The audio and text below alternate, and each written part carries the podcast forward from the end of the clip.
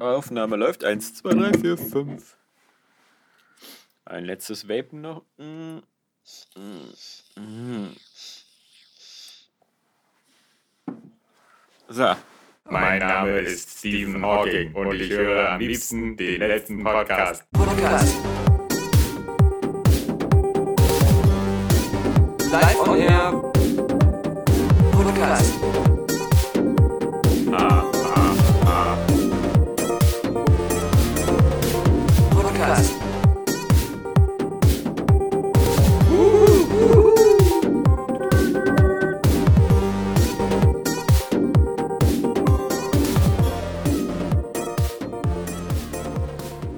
Alexander Vogt, du weißt ja, als anfangs äh, Porno-Videokassetten immer populärer wurden, da hatten ja viele äh, Angst, dass sie sich da AIDS holen könnten, beim, wenn sie sich so eine Kassette angucken.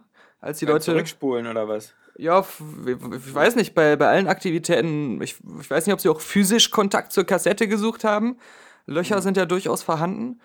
Sogar Aber- zwei. Aber es ist äh, vielleicht doch eher so eine Naivität vor dem Medium und dem noch neuen äh, Mattscheiben-Projektionsfeld, das man da vor sich hatte, gewesen. Aber, Was Jetzt- erzählst du denn da für einen Quatsch? wieso, was erzähle ich da für einen Quatsch? Das war so, die Das, Leute. nie, das war doch nie so. Ich war doch dabei in der Zeit. Hatte Ja? doch nie jemand. Ja, vielleicht bei Das dir war auf eigentlich dem der einzige Schulhof. Grund. Das Kannte man AIDS einzige noch Grund. nicht. Ja. Das war doch der einzige Grund, warum Videotheken entstanden sind eigentlich, damit man diese Filme sich ausleihen konnte. Ja, klar. Es Und ging ja nicht darum, sich da irgendwelche äh, aktuellen Hollywood-Filme auszuleihen, sondern immer hinten in den 18er-Bereich. hast du das oft gemacht? Nie. Also ich, ich glaube vielleicht ein, zwei Mal oder so. Okay, also das ist natürlich jetzt eine geile äh, Herabstufung so von, von nie auf vielleicht ein, zwei Mal. Das sollte ich mir merken, falls mich jemand. Haben Sie schon mal jemanden umgebracht? Noch nie. Naja, vielleicht ein, zwei Mal. Ähm, ich überlege gerade, als ich 18 wurde oder 18, 19, ähm, das war ja dann so 94, 95. Also irgendwie war das gar nicht mehr so, so, so, so en vogue. Aber es gab natürlich noch nicht Internetalternativen, deswegen überlege ich auch gerade. Aber lustigerweise kursierten halt unter Freunden halt immer oft gewisse Videokassetten. Und ähm, Ja. Das ist ja das, was ich Aber- immer höre aus der Zeit, äh, von Leuten, die vor mir gelebt haben, so auch Ja. äh, in irgendwelchen Podcasts oder so. Da heißt es immer, da hat man dann so eine Kassette rumgereicht, als wenn das nur so ein Genau. billiges Stück Plastik wäre. Da gar keine Würde äh, wurde da irgendwie dem ganzen Zuteil. Ist widerlich, äh, wie ihr da mit den Kassetten Echt? umgegangen seid. Ja.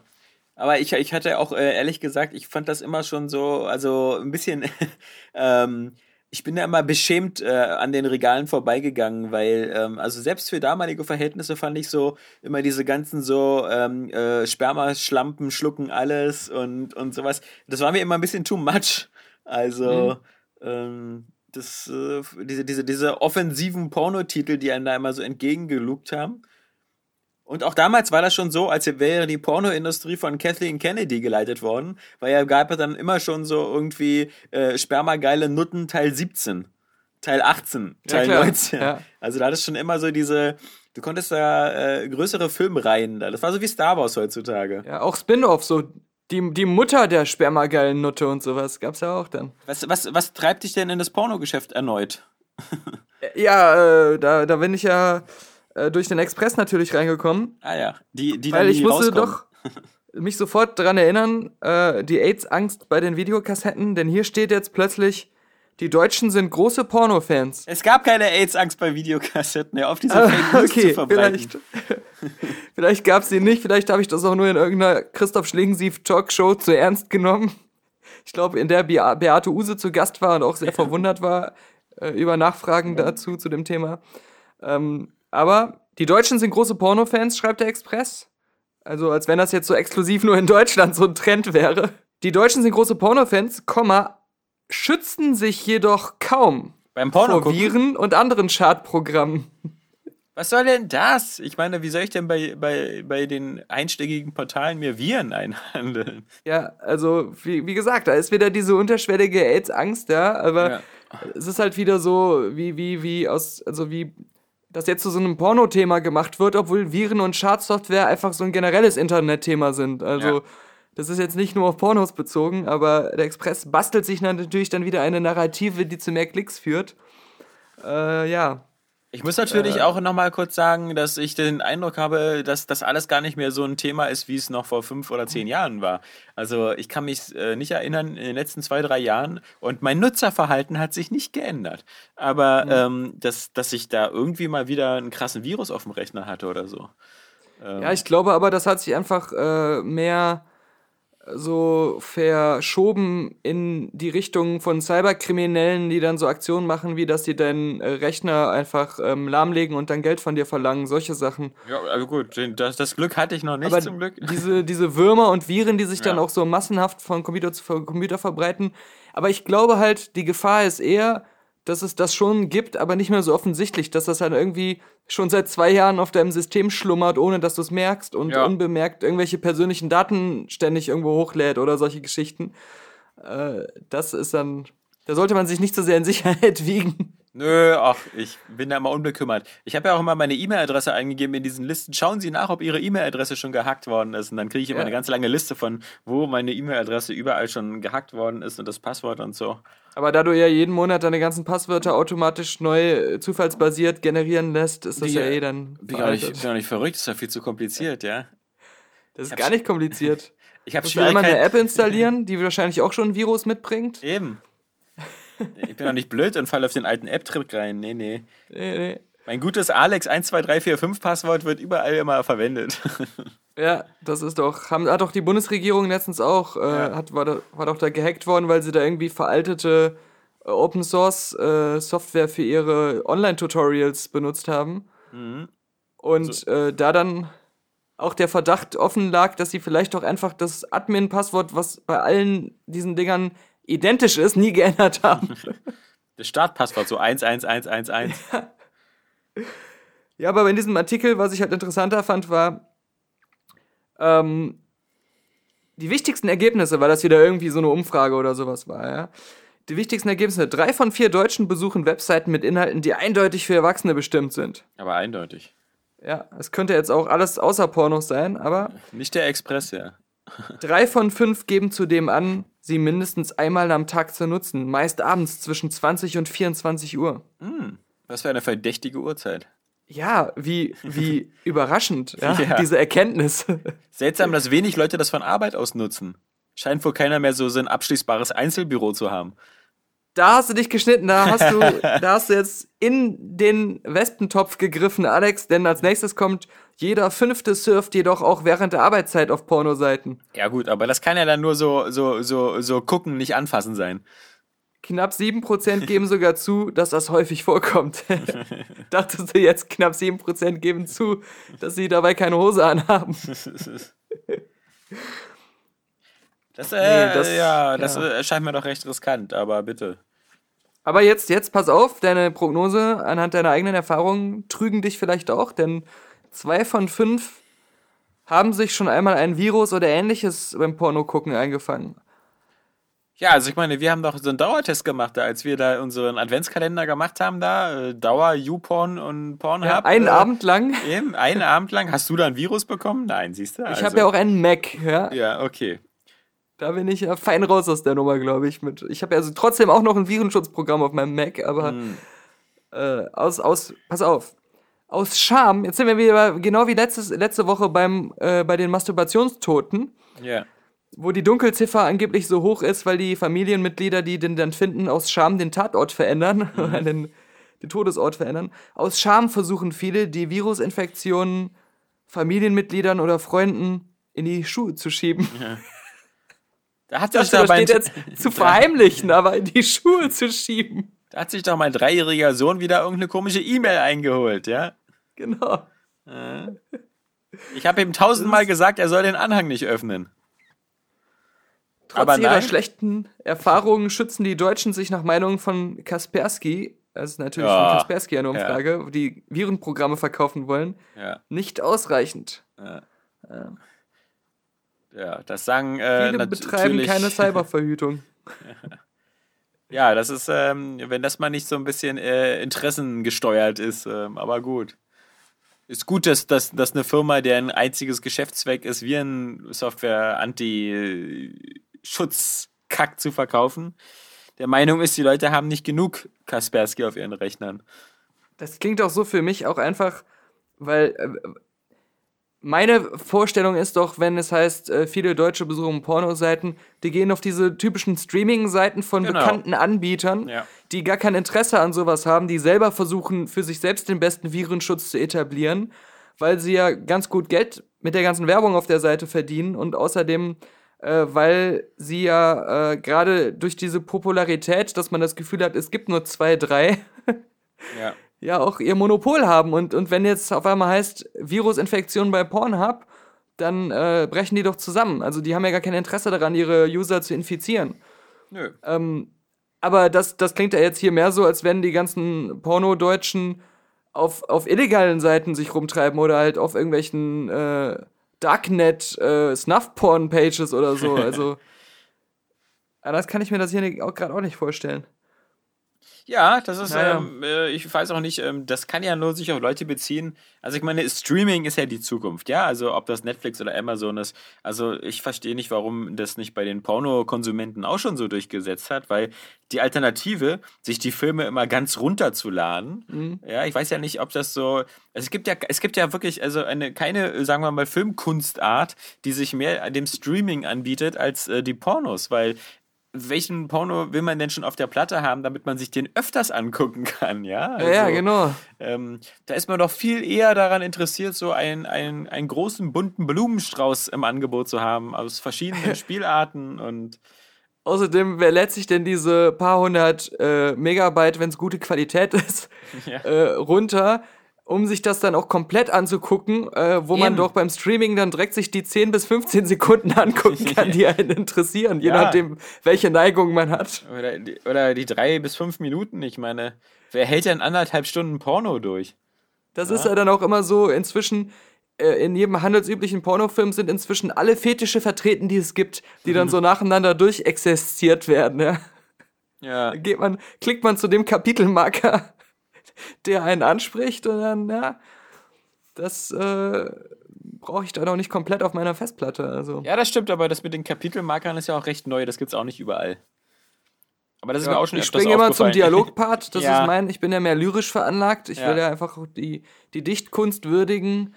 Da, ist- da bin ich ja dann eher, da, da werde ich auch durchaus von angeregt, muss ich gestehen. Also äh, da bin ich immer froh, wenn sich da auch einer Mühe gibt, die Texte gut zu schreiben, dass ich da auch so meine fünf Minuten in diesen Filmchen habe und den Rest dann äh, wegklicken kann. Ja, du willst ja auch einfach sehen, ob die Chemie zwischen den Schauspielern stimmt. Ich möchte bei der Gelegenheit noch darauf hinweisen, ähm, dass wir ja diese, diese obligatorische Oscar-Wette hatten. Und dass sich da wieder mal gezeigt hat, dass ähm, also die, die, die Tatsache, die Filme alle vorher zu kennen und sich darauf vorzubereiten und, und da vorher noch irgendwelche äh, Sachen zu studieren, natürlich auch dazu führt, dass diese ganze Veranstaltung ja furchtbar langweilig sein muss. Richtig. Wenn man so wie Ja. du, äh, ich glaube, hattest du 21 richtige von 24? Nee, 20, 20. 20. Ja, sieh mal, ist doch öde, wenn du alles schon vorher weißt, ja? Also, Äh, trotzdem mit deiner Taktik in den Kategorien, die du nicht kanntest, meine Tipps einfach auch zu nehmen und in den anderen, äh, da gab es ja viele, die waren einfach sicher. Also da, ja. Äh, ja, mir- mir natürlich hat nicht der. hast du auch der, nicht so schlecht getippt, ne? Ja, aber also, der, also der Hass auf Blade Runner hat natürlich äh, meinen äh, mein, meinen zweiten Platz gekostet. Also Richtig, hätte ich stimmt. nicht Blade Runner die beiden nicht so von Herzen nicht gegönnt, dann äh, hätte ich vielleicht noch an Patrick aus Fürth vorbeiziehen können, aber so blieb mir nur der ehrenvolle letzte dritte Platz. es war lange ein enges Rennen. Was ich witzig fand, ist, dass wir, ähm, was ich ja auch nur von dir äh, übernommen habe, dieser komische Basketballfilm gewonnen hat. Weißt du, dieser, Ja. wo wir ein, also ich auch überhaupt nicht wusste, warum, aber ähm, der manchmal ein blindes Huhn. Ja, und dann habe ich, ähm, dann habe ich doch tatsächlich in der, in der letzten Woche. Aber warte, ich muss noch Ja. sagen zu den Oscar-Sachen Ja. Kurz. Ich war ja dann äh, zu Gast beim Zimmi, der uns auch unseren Podcast immer hört und so stark Ja. promotet, der auch diesen YouTube-Channel macht mit ganz vielen Filmkritiken und Unboxings und so. Wir haben ihn schon ein paar Mal erwähnt und auch ein Bild von ihm bei unserer Facebook-Seite mal eingebaut, weil er unser T-Shirt angezogen hat. Ich war da zu Gast im Film Junkies Podcast Und da war dann das Problem aber so ein bisschen für mich. Ich hatte ja mit dir diesen Oscar-Podcast aufgenommen, vorher mit Patrick einen Oscar-Podcast, wo ich schon identisch erzählt habe, warum ich vermute, dass diese Filme, die ich ausgewählt habe, gewinnen werden. Dann haben fast alle davon tatsächlich gewonnen, sodass ich in der Nacherzählung, warum die Gewinner gewonnen haben, wieder genau die gleichen Sachen sagen musste und deswegen zum dritten Mal den gleichen Podcast aufgenommen habe. Äh, das, äh, ja, war, war schon eine Herausforderung. Ich habe mich wie Kevin Smith gefühlt, der ja manchmal, wenn er irgendwie fünf Ja. Podcasts in einer Woche macht, auch eigentlich in allen fünf Podcasts oft die gleichen Geschichten erzählt. Du willst sagen, du hattest eine kleine Oscar-Fatigue? Ja, doch, also schon während der Show eigentlich, ja, aber ja, aber jetzt erzähl, was wolltest du erzählen? Nee, ich habe ja ähm, äh, in der letzten Woche äh, drei Filme nachgeholt, also von denen nur zwei bei den Oscars nennenswert platziert waren, der dritte zum Glück nicht. Ähm, fangen wir mal hinten an. Ich habe jetzt natürlich äh, Justice League gesehen. Und Oh. äh, ja, was soll man dazu sagen? Also es ist halt, Ja. äh, ist halt Müllquatsch und äh, ich fand n- ich, es gab vielleicht so zwei Momente, wo ich so geschmunzelt habe. Ähm, und, und der ganze Rest war wieder so Hände über den Kopf zusammenschlagen und, und äh, aber natürlich bei mir immer auch die Verwunderung und, äh, und auch sozusagen ein bisschen das Mitleid mit den Kreativen, ähm, weil ich halt auch denke, so das Urmaterial, das Quellmaterial gibt halt auch nicht so richtig viel her. Und wenn du da jetzt unbedingt so eine Leute so wie Steppenwolf einführen musst, ähm, die wieder so eine Halbgötter sind und dann hast du Hättest du ja nicht machen müssen, ne? Hättest du nicht, genau, genau, genau. Ja, also aber, so ist es ja nicht. aber ich finde halt, ähm, also Marvel macht so vieles immer so viel besser, aber hat auch eine etwas bessere Ausgangssituation, was teilweise die, die Helden angeht. Ähm, Findest es- du? Aber guck mal, sie haben es halt geschafft, aus Tor und sowas zu machen, was im Kino dann funktioniert. Oder ähm, aus äh, hier Black Widow oder so. Ähm, ich, ich finde da schon, dass DC eigentlich auch die beliebteren äh, fünf Helden hat, vielleicht oder vier. ja, oder einen. Ähm, aber Marvel hat äh, mehr aus denen, also hat eigentlich aus Schwächeren im Kino dann mehr gemacht.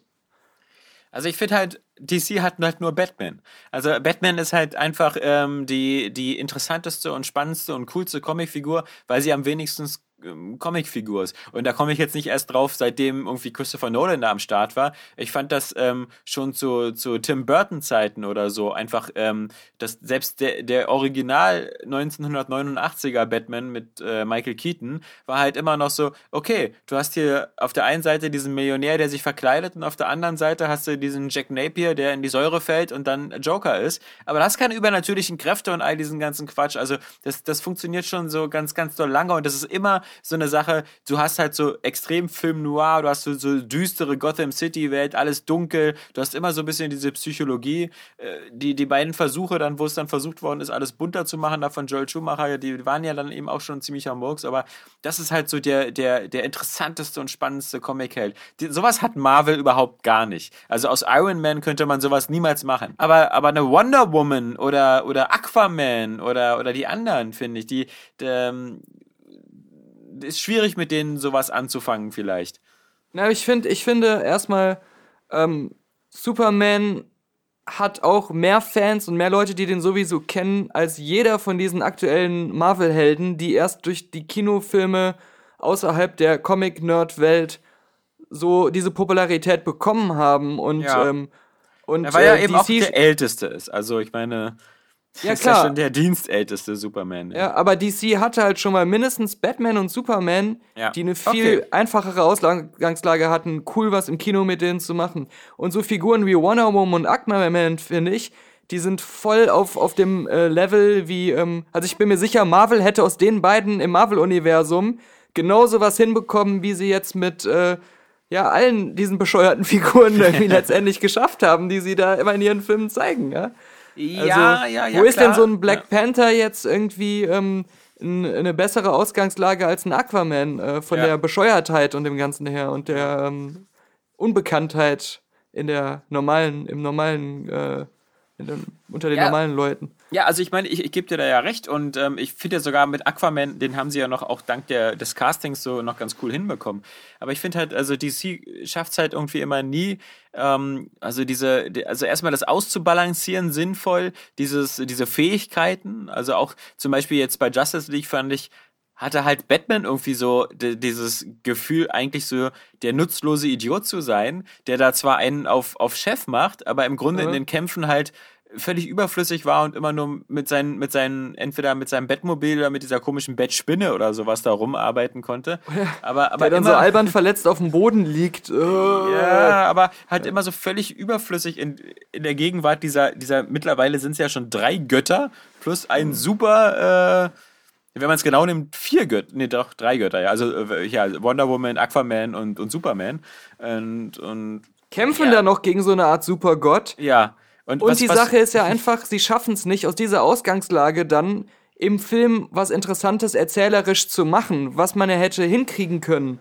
Aber äh, da, da, das, da, ich meine ja einfach, ich finde nicht, dass äh, Marvel und DC sich vom Ausgangsmaterial so viel geben. Ich denke sogar, dass DC da sogar ein besseres Potenzial hat für geile Kinofilme. Aber sie, sie kriegen es, also Warner und DC kriegen es halt nicht hin und Marvel kriegt es hin. ja. Ähm, ja.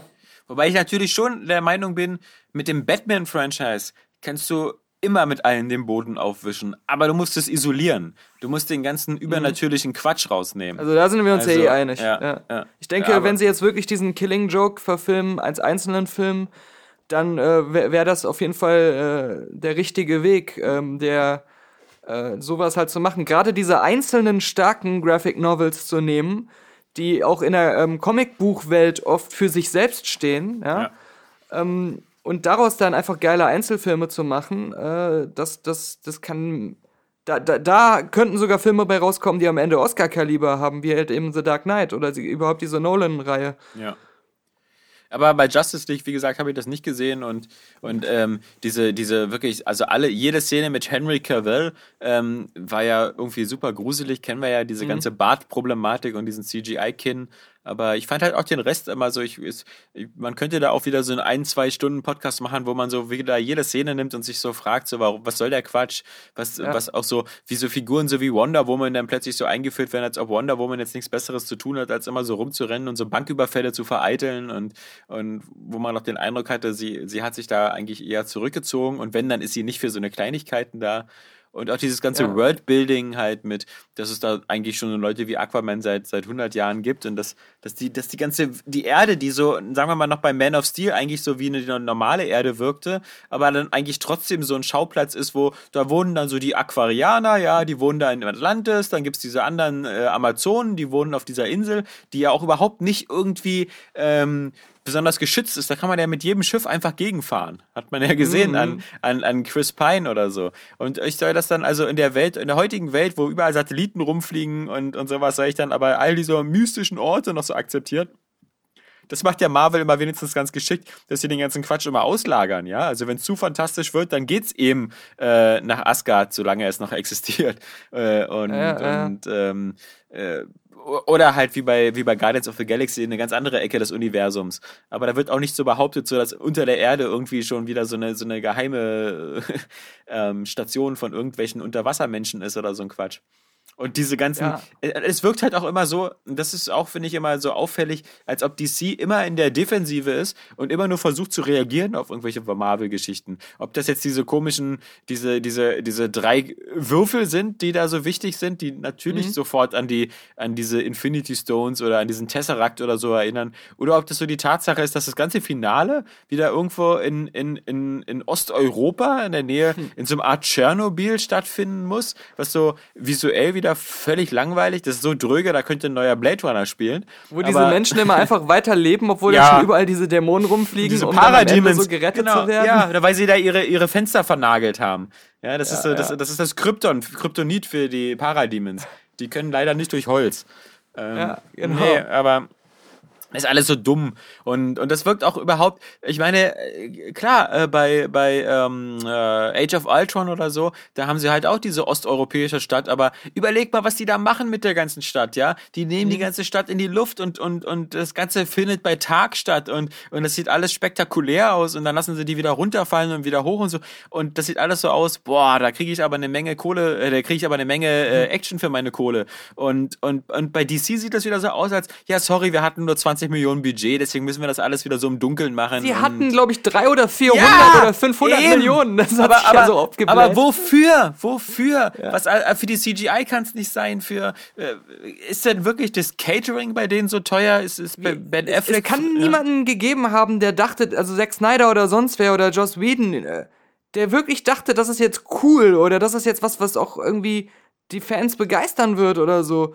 Äh, Das kann ich, das ist doch unvorstellbar. Das ist ja noch nicht mal so Geschmackssache schlecht oder ja, ich bin halt vielleicht nicht groß genuger Fan von Superman, um das cool zu finden. Nein, das, das, äh, ich habe dem Kaffeemann mal so ein paar Szenen gezeigt, die bei YouTube drin waren, bei diesen Movie-Clip-Seiten äh, unterschiedliche, so einen längeren Kampf, so vom Finale, so ein Ausschnitt, dann so eine Dialogszene. Und der, der konnte einfach nicht glauben, dass das als ernsthafter Film im Kino lief. Der dachte, es wäre eine Parodie oder so. Ja, das stimmt schon. Ja, ja. Also das ist ähm, wirklich eine krasse Zumutung. Also da ähm, kann man nicht äh, anders sagen. Und dann, hab siehst ich- du auch sowas ja. wie Wonder Woman, äh, wo du das Gefühl hast, auch, die waren so stolz alle auf, über diesen Emanzipationsgedanken bei dem Wonder Woman-Film. Und jetzt ist sie aber wieder die, auf deren Kosten die ganze Zeit nur sexistische Sachen gemacht werden, der so im Kampf äh, halb absichtlich an die Titte gegriffen wird Ja, und solche und die- Sachen. Und die die ganze Zeit jammert, dass sie ihre große Liebe vor 60 Jahren verloren hat. Ja, ja, genau, genau. Also, äh, naja. Nee, klar, also wie gesagt, das kann, da kann man echt nur den. Ja. Also Warner DC scheinen nicht mal die eigenen Stärken, die sie zwischendurch kurz mal aufblitzen lassen, zu verstehen, Nee. sondern sind, wie du schon gesagt hast, dann nur darauf fokussiert, Sachen von Marvel zu fälschen In schlecht. Ja. und machen dann ihre eigenen Stärken wieder kaputt. ja gut, aber gut, Thema, Thema durch. Genau. Also, Ja, dann habe ich halt noch ähm, Three Billboards gesehen und Cool. ähm, den fand ich auch so ganz, ganz cool und so, aber äh, nicht, nicht so cool, dass, also das sind alles so Filme, finde ich, so einmal gucken, ganz nett finden, interessante Geschichte. Ich finde den äh, natürlich immer so ein bisschen, äh, was, was, was bei Three Billboards natürlich auffällt, ähm, äh, natürlich vielleicht auch neben der, der, der tollen schauspielerischen Leistung, auch aus Sam Rockwell natürlich, aber es sind so natürlich so Filme, die einen so ein bisschen depressiv machen, weil es so schade ist, dass die quasi so viele, so viel Leid zeigen und so viel Probleme und sonst was, wo du so denkst, so, das ist auch alles so vermeidbar gewesen. Und, und, und das sind so eine Filme, finde ich, die kann man auch nicht zu oft sehen. Ähm, also so viele von der Machart so, weil, weil man sonst eben wieder so an seinem Menschenbild so ein bisschen verzweifelt. Und äh, ich bin auch froh, außer dass man ist schon der totale Nihilist, dem alles egal ist. ja, genau, aber ich bin halt auch ganz froh, dass auch so selbst in, in deutschen Dörfern oder so, das ähm, nicht immer so äh, zugeht wie, wie in dieser amerikanischen Kleinstadt-Idylle da. Ähm, äh, Idylle ist ja gut, aber ähm, ich fand natürlich auch unseren, unseren ähm, den Woody Harrelson. Woody Harrelson, genau, danke. Ähm, den fand ich also als interessanteste und beste Figur. Also auch, auch seinen Story-Arc und so, den fand ich echt ganz, ganz cool. Ähm, ja, ja. und ansonsten, ich meine, man muss auch sagen, so eine Filme werden immer so hochgehalten, aber ich muss natürlich sagen, die, die, du merkst natürlich schon so, die sind auch ein bisschen stark konstruiert von der Story so, also auch da merkst du Wie wieder ein so. Theaterstück fast, weil Ja. der Autor, äh, der Martin McDonough, ist ja eigentlich auch mh, für seine Theaterskripte und so bekannt und ist ja auch eigentlich in erster Linie ein Drehbuchschreiber, der Filme macht, finde ich Ja, immer. ja. Das merkst du genau so ein bisschen an und, und ähm, ich meine, viele Sachen da drin sind halt so, es passieren so, also es, dafür, dass es in so einer realen Umgebung ist, passieren so sehr viele Sachen so sehr gezwungen und gewollt, so. Also, ähm, wie zum Beispiel diese, diese, diese, wenn die Feuerwache, äh Quatsch, wenn die Feuerwache, wenn die Polizeiwache brennt und so, dann denkst du dir auch so, ach so, hatte die keinen Hinterausgang, hatte die keine andere Tür, äh, ko- konnten all diese Momente wieder nur so passieren, ja, dass, dass, dass, äh, ähm, also ich fand, das wirkte alles so, so teilweise ein bisschen so sehr konstruiert. Ich weiß nicht, mir fehlen da natürlich so, weil ich nicht so viel Ausdauer habe, mir zu viele Filme in dieser Richtung anzugucken, aber ähm, du kennst ja vielleicht andere, dass es bei anderen Filmen vielleicht ähm, äh, nicht, nicht immer so alles so, weißt du, so jedes Puzzleteil muss sich zusammenfügen und, und alles muss am Ende wieder einen Sinn ergeben und sowas. Ähm, Ja, ja. Nee, ich verstehe, was du meinst. Also für mich ist das auch immer stark abhängig davon, äh, wie ähm, legitim war es jetzt, so ein sowas als äh, Erzählweise äh, zu nehmen, dass der Gesamtfilm wirklich davon profitiert. Oder wie sehr fühlt es sich so an wie ein billiger Ausweg oder so. Ähm, Ich meine auch so Und- die Briefe, die dann ähm, äh, Woody Harrison geschrieben hat und sowas, äh, dass das alles so ähm, wieder so, ah, weißt du, natürlich hat er diese Billboards dann wieder für einen Monat bezahlt und alles, was in diesem Film gesagt, passiert wird, ähm, hat irgendwelche Einflüsse auf die Hauptstory. Und, und wenn da mal kurz erwähnt wird, dass wir da irgendwie die, die, äh, die DNA suchen für den Mörder und so, dann weißt du schon später, warum Sam Rockwell dem das Gesicht zerkratzt und das ist alles so, weißt du, so. Ich, ich mag sie, ich mag, natürlich ist es interessanter so, als wie beim Mord im Orient Express, wo du so weißt, so, da wird irgendwas konstruiert, was dann aber am Ende so durch 600 Wendungen so Bullshit-mäßig ist, dass du gar nicht mitdenken musst, weil der Film immer andauernd irgendwas Neues aus dem Hut zaubert, damit er seine eigenen Ver ja. Twists Und weil dann in der letzten Szene einfach Ja. so pauschal einfach verraten wird, was los war, ohne ja, dass genau. man da groß hätte hinkommen müssen. Aber ich meine, das finde ich auch legitim. Also das finde ich gar nicht so schlecht. Ich finde, ich mag diesen Ansatz wie bei äh, wie beim Mord im Orient Express eigentlich ganz gerne. Vor allem, wenn man die Vorlage nicht kennt oder so, weil ich habe immer nie den Anspruch und ich finde das auch immer albern, bei solchen Filmen äh, irgendwie mitzuraten. Ja, ich will, Ja. ich, also ich kenne auch keine, ich mir fallen nicht viele Beispiele ein, wo das irgendwie ähm, äh, interessant ist oder wo man, wo man als Zuschauer dieselben Informationen hat oder sowas.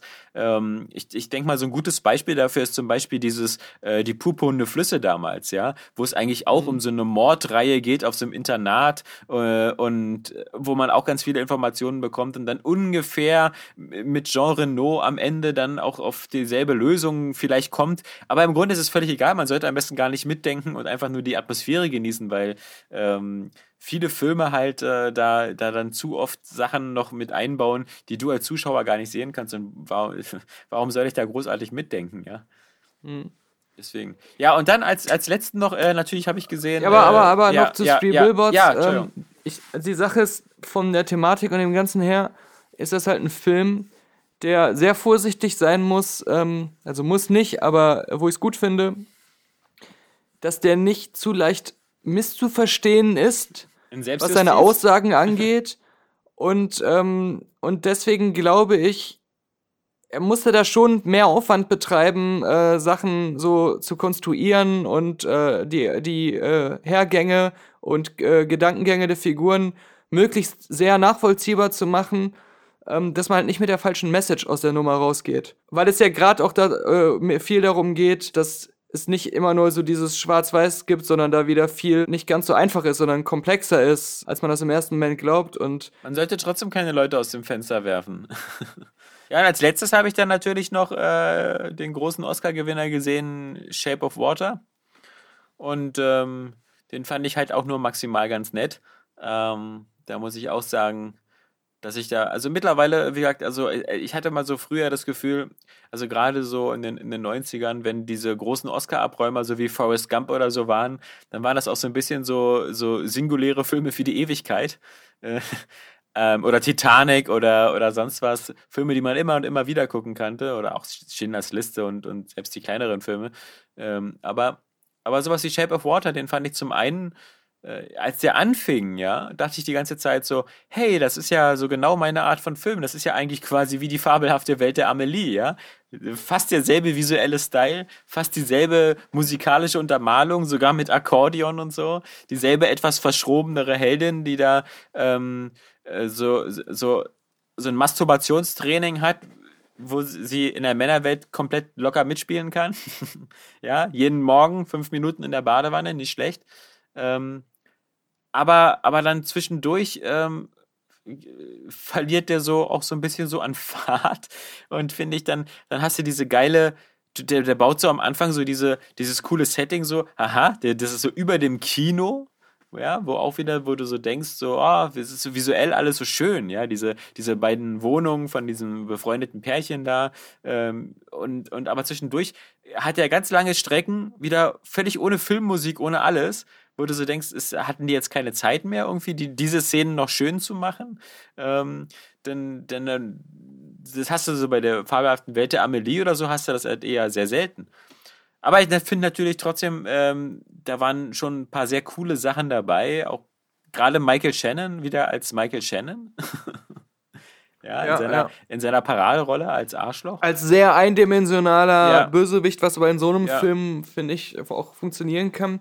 Aber deswegen, er ist halt irgendwie schön und man kann den äh, echt so gucken und, und hat unheimlich viele tolle Sachen zu sehen und zu hören.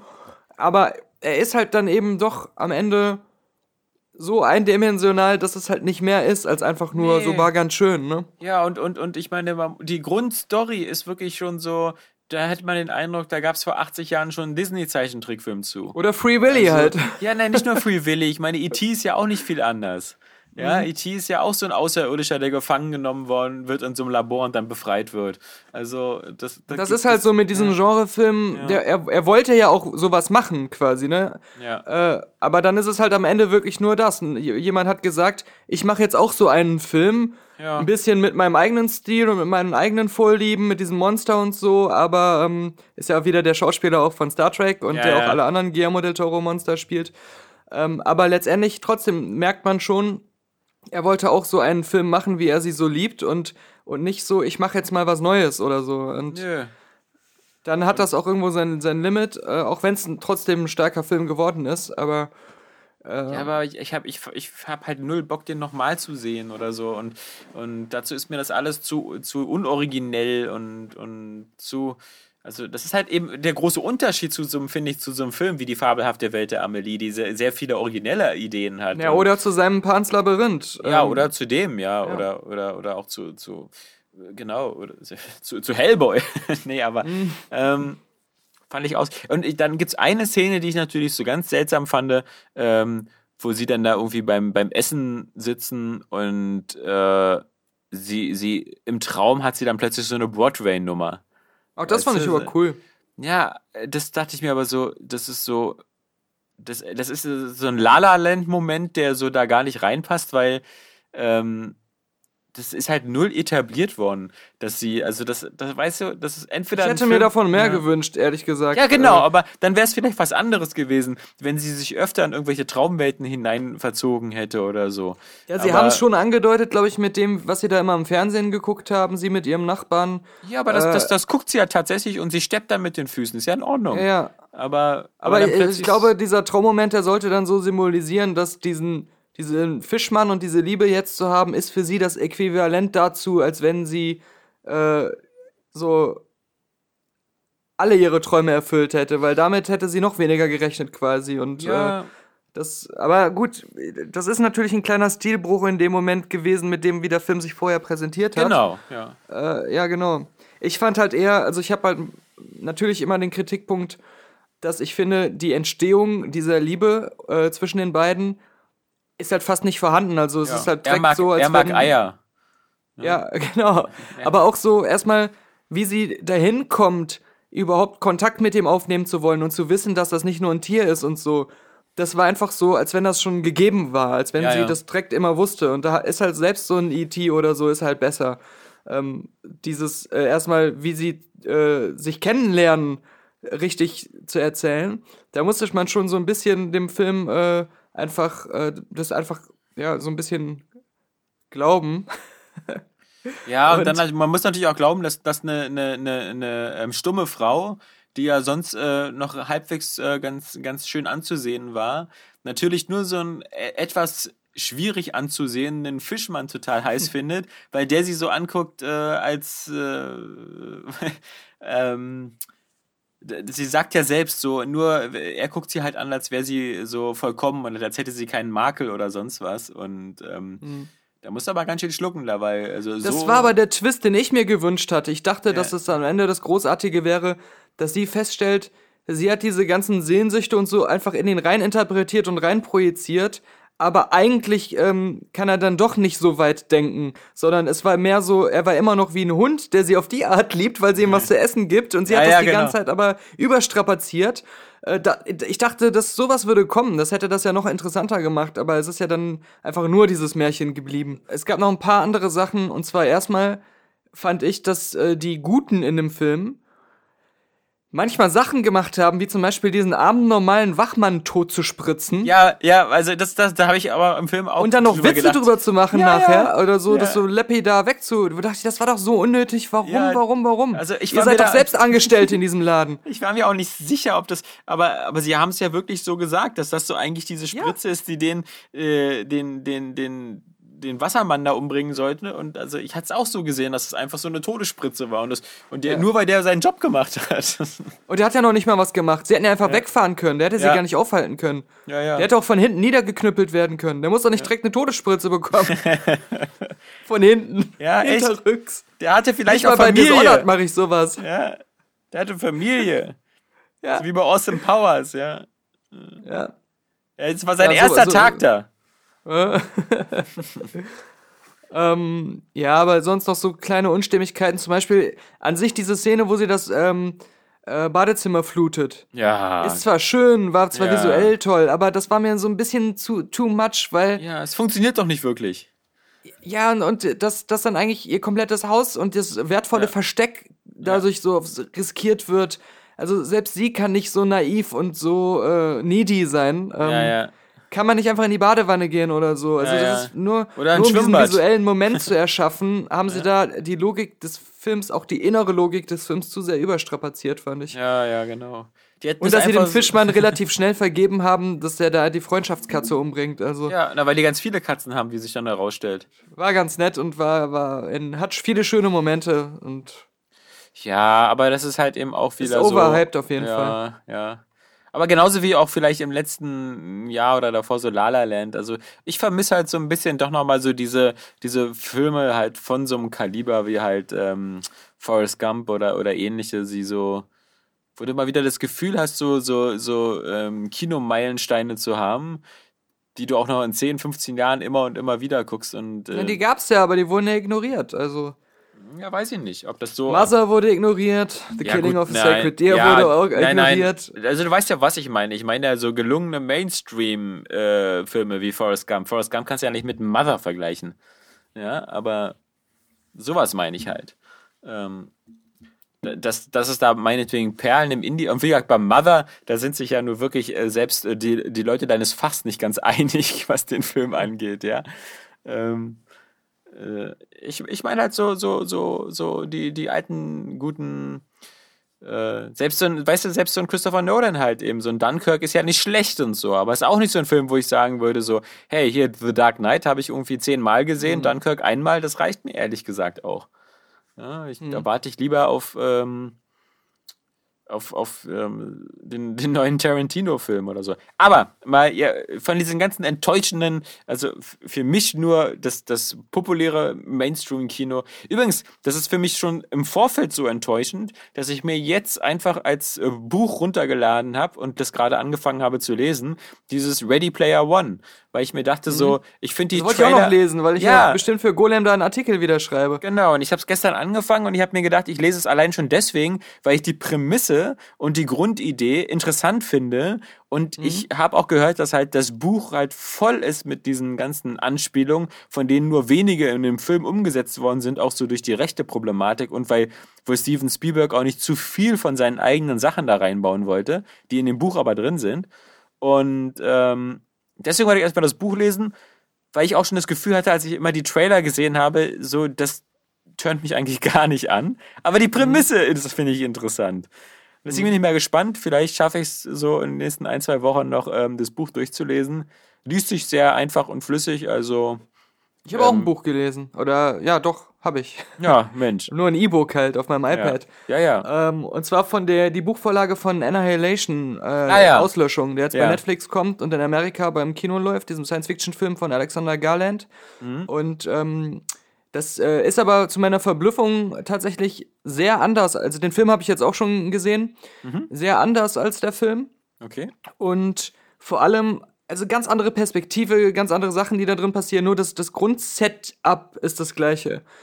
Und ähm, im Buch wie im Film geht es halt darum, dass es so eine Art ähm, Schleier gibt, der so um so eine äh, Zone herumgeht, die immer größer wird. Und da drin passieren mysteriöse Sachen, aber keiner weiß genau was, weil äh, die Leute, die da reingehen, die kommen halt nicht mehr zurück oder ähm, äh, auch Drohnen oder was auch immer, was man da reinschickt, halt nichts kommt mehr zurück. Der Funkkontakt bricht recht ab und so weiter. Und ähm, da, da fängen aber schon die Unterschiede an. Im Buch sind schon mehrere Menschen zurückgekommen, die konnten sich aber an nichts mehr erinnern und sind dann kurz darauf auch an Krebs gestorben. Mhm. Und in, im Film kehrt nur einer zurück und das ist halt der Mann der Hauptfigur, die von Natalie ja. Portman gespielt wird. Und der überlebt aber auch, der liegt nur im Koma, der konnte sich auch nicht an nichts erinnern, der war komisch und der wirkte halt wie eine andere Person und so weiter. Und äh, dann geht sie halt, weil sie auch äh, Wissenschaftlerin und Ex-Soldatin ist, mit dem nächsten Erkundungsteam auch in diesen Schleier rein um halt herauszufinden, was mit ihm passiert ist. Und dann stecken da noch ein paar andere Sachen hinter. Aber ähm, das Krasse ist halt, das Buch, also das ist auch eine Buchtrilogie, aber der Film äh, hat sich jetzt nur an dem ersten Buch orientiert, weil es die Nachfolgebücher noch nicht gab, als das Drehbuch geschrieben wurde. Mhm. Und dieses Buch von Annihilation, das ist komplett geschrieben aus der Perspektive von einer äh, Naturwissenschaftlerin, die bei so einer Expedition ist, die aber äh, das wie so einen Bericht schreibt und ähm, die das auch alles schon erlebt hat. Sie schreibt das so dann nachträglich, äh, was passiert ist. Sie ist aber immer noch in diesem Schleier drin und der Film fängt auch schon in diesem Schleier an. Also der Film, der zeigt das Ganze, wie der Mann nach Hause kommt, wie sie sich dann entschließt, dahin zu gehen, wie sie mit, den, mit dem Erkundungsprogramm da redet und zeigt die Welt auch dann außerhalb und so. Und das zeigt halt das Buch nie. Und ähm, in dem Buch geht es dann auch im Grunde um die Erkundung von hauptsächlich zwei Gebäuden, in denen mysteriöse Sachen passieren. Die Natur ist gar nicht so der Aufhänger an dem Ganzen. Die ist noch weitestgehend, das meisten Teil des Buches über normal. Im Film laufen da überall so mutierte Kreaturen rum und, und da gibt es auch so ein paar Action-Szenen mit so einem Krokodil, Mischung aus Krokodil und Haifisch und sowas. Äh, da sind dann ganz komische Genverspleißungen quasi überall in der Natur zu sehen, auch bei der, in der Pflanzenwelt. Und ähm, die, die Hauptsache ist aber, in dem Buch werden alle, bevor sie in diesen Schleier gehen, von der äh, Organisation, die diese Forschungsexpedition äh, organisiert, äh, hypnotisiert, weil es heißt, der Schleier macht einen verrückt und man muss sich hypnotisieren lassen, damit man das übersteht und der Geist nicht verrückt wird. Dann ist es aber so, dass äh, die Chefin dieser Expedition, die auch die Leute hypnotisiert hat, das ist so eine Psychologin, die hat denen so geheime Codewörter eingepflanzt, um die kontrollieren zu können. Und äh, ein Codewort ist unter anderem Annihilation und wenn die das hören, bringen die sich selbst um. Das ist halt so für Notfälle, falls die durchdrehen oder so. Äh, das wird dann aber immer weiter klar, je länger das Buch geht, dass diese, ähm, diese äh, Psychologin die ganze Zeit das so nutzt, um die zu manipulieren, die Leute, weil sie noch irgendwelche eigenen Interessen verfolgt und selbst schon nicht mehr ganz sie selbst ist. Aber alles, was mit dem Expeditionsteam geistig passiert, basiert eigentlich auf dieser ähm, Hypnose und auf der geistigen Manipulation durch die Menschen und durch die ähm, er Erforschungsfirma. Und das wird dann in den späteren Büchern auch nochmal weiter beleuchtet. Und es geht eigentlich immer mehr um diese, diese ähm, geheimnisvolle ähm, Expeditionsorganisation, die ganz eigene äh, Vorhaben mit diesem Alien-Schleier hat, der auf einmal kam und äh, da eigene Interessen verfolgt. Der Film, da spielt das gar keine Rolle. Da gibt es diese Hypnose gar nicht. Da ist es einfach nur, sie wollen das wirklich erkunden, aber es gab schon zwölf Teams, die gescheitert oder elf Teams, die gescheitert sind und deswegen schicken die eh nur noch Leute rein, die selbstmordgefährdet sind und die äh, davon ausgehen, dass sie nicht mehr zurückkommen werden. Verzichtbare und, äh, und die sollen dann da so einen Leuchtturm finden, wo das Epizentrum von dem Ganzen ist. Und äh, dann beschäftigen sie sich aber, ähm, sie werden halt auch so langsam immer verrückter und so, aber das geht vom Schleier aus. Der Schleier beeinflusst ihr Gehirn und beeinflusst ihre Gedanken und bringt ihre ganzen Neurosen und psychischen Probleme hervor. Und dann ist der Fokus mehr so auf solchen Sachen und äh, driftet dann am Ende immer mehr darin ab, dass es dann so eine Art Finale gibt, was erinnert an sowas wie Space Odyssey oder so, wo dann, oder Under the Skin, wo dann ganz crazy Sachen passieren. Ähm, und ist halt wirklich fernab von dieser Survival-Intrigen-Mystery-Story, die sehr spannend aus der Ich-Perspektive geschrieben ist. mehr zu einem Mischmasch aus allen möglichen Science-Fiction-Filmen, die man halt schon kennt. Also es ist so ein bisschen Alien Covenant, so ein bisschen äh, Space Odyssey, so ein bisschen Under the Skin, aber vor allem Tarkovskis Stalker und Solaris. Also Mhm. Äh, sehr viel, weil, weil diese Geschichte von der Hauptfigur und ihrem Ehemann und äh, die Ehe, die sie geführt haben, bevor er in den Schleier gegangen ist und so, das äh, spielt da eine ganz große Rolle. Das erinnert extrem krass an Solaris alles. Ja. Warum ich das so ausführlich erzähle, ist, Ja. die Kontroverse ist ja, dass der Film nur in Amerika ins Kino kam, weil ein Produzent des Films gesagt hat, äh, nach einem ersten Testscreening, das wäre alles zu kompliziert und zu intellektuell fürs Mainstream-Publikum. Und dann hat er, haben sie Angst bekommen, dass der im Kino zu unerfolgreich ist. Deswegen haben sie die Streaming-Rechte außerhalb von Amerika und China und Kanada, also hauptsächlich Europa dann, ähm, an Netflix verkauft, da- also dass der niemals im Kino bei uns läuft, sondern nur bei Netflix erscheint. ja, weil auch die Warum? europäischen Kinozuschauer dummer sind als die amerikanischen. Das darf. Ja, das, das und das ist was, ich verstehe nicht, warum keine Filmkritik oder keine, also niemand erklärt das so richtig, warum diese komische Aufteilung ist, Kino da, Netflix hier, warum sie dann nicht direkt komplett alles an Netflix verkauft haben. Ja. Sie wollten mit diesem Netflix-Verkauf nur sicher gehen, dass das Budget auf jeden Fall plus X sicher ist.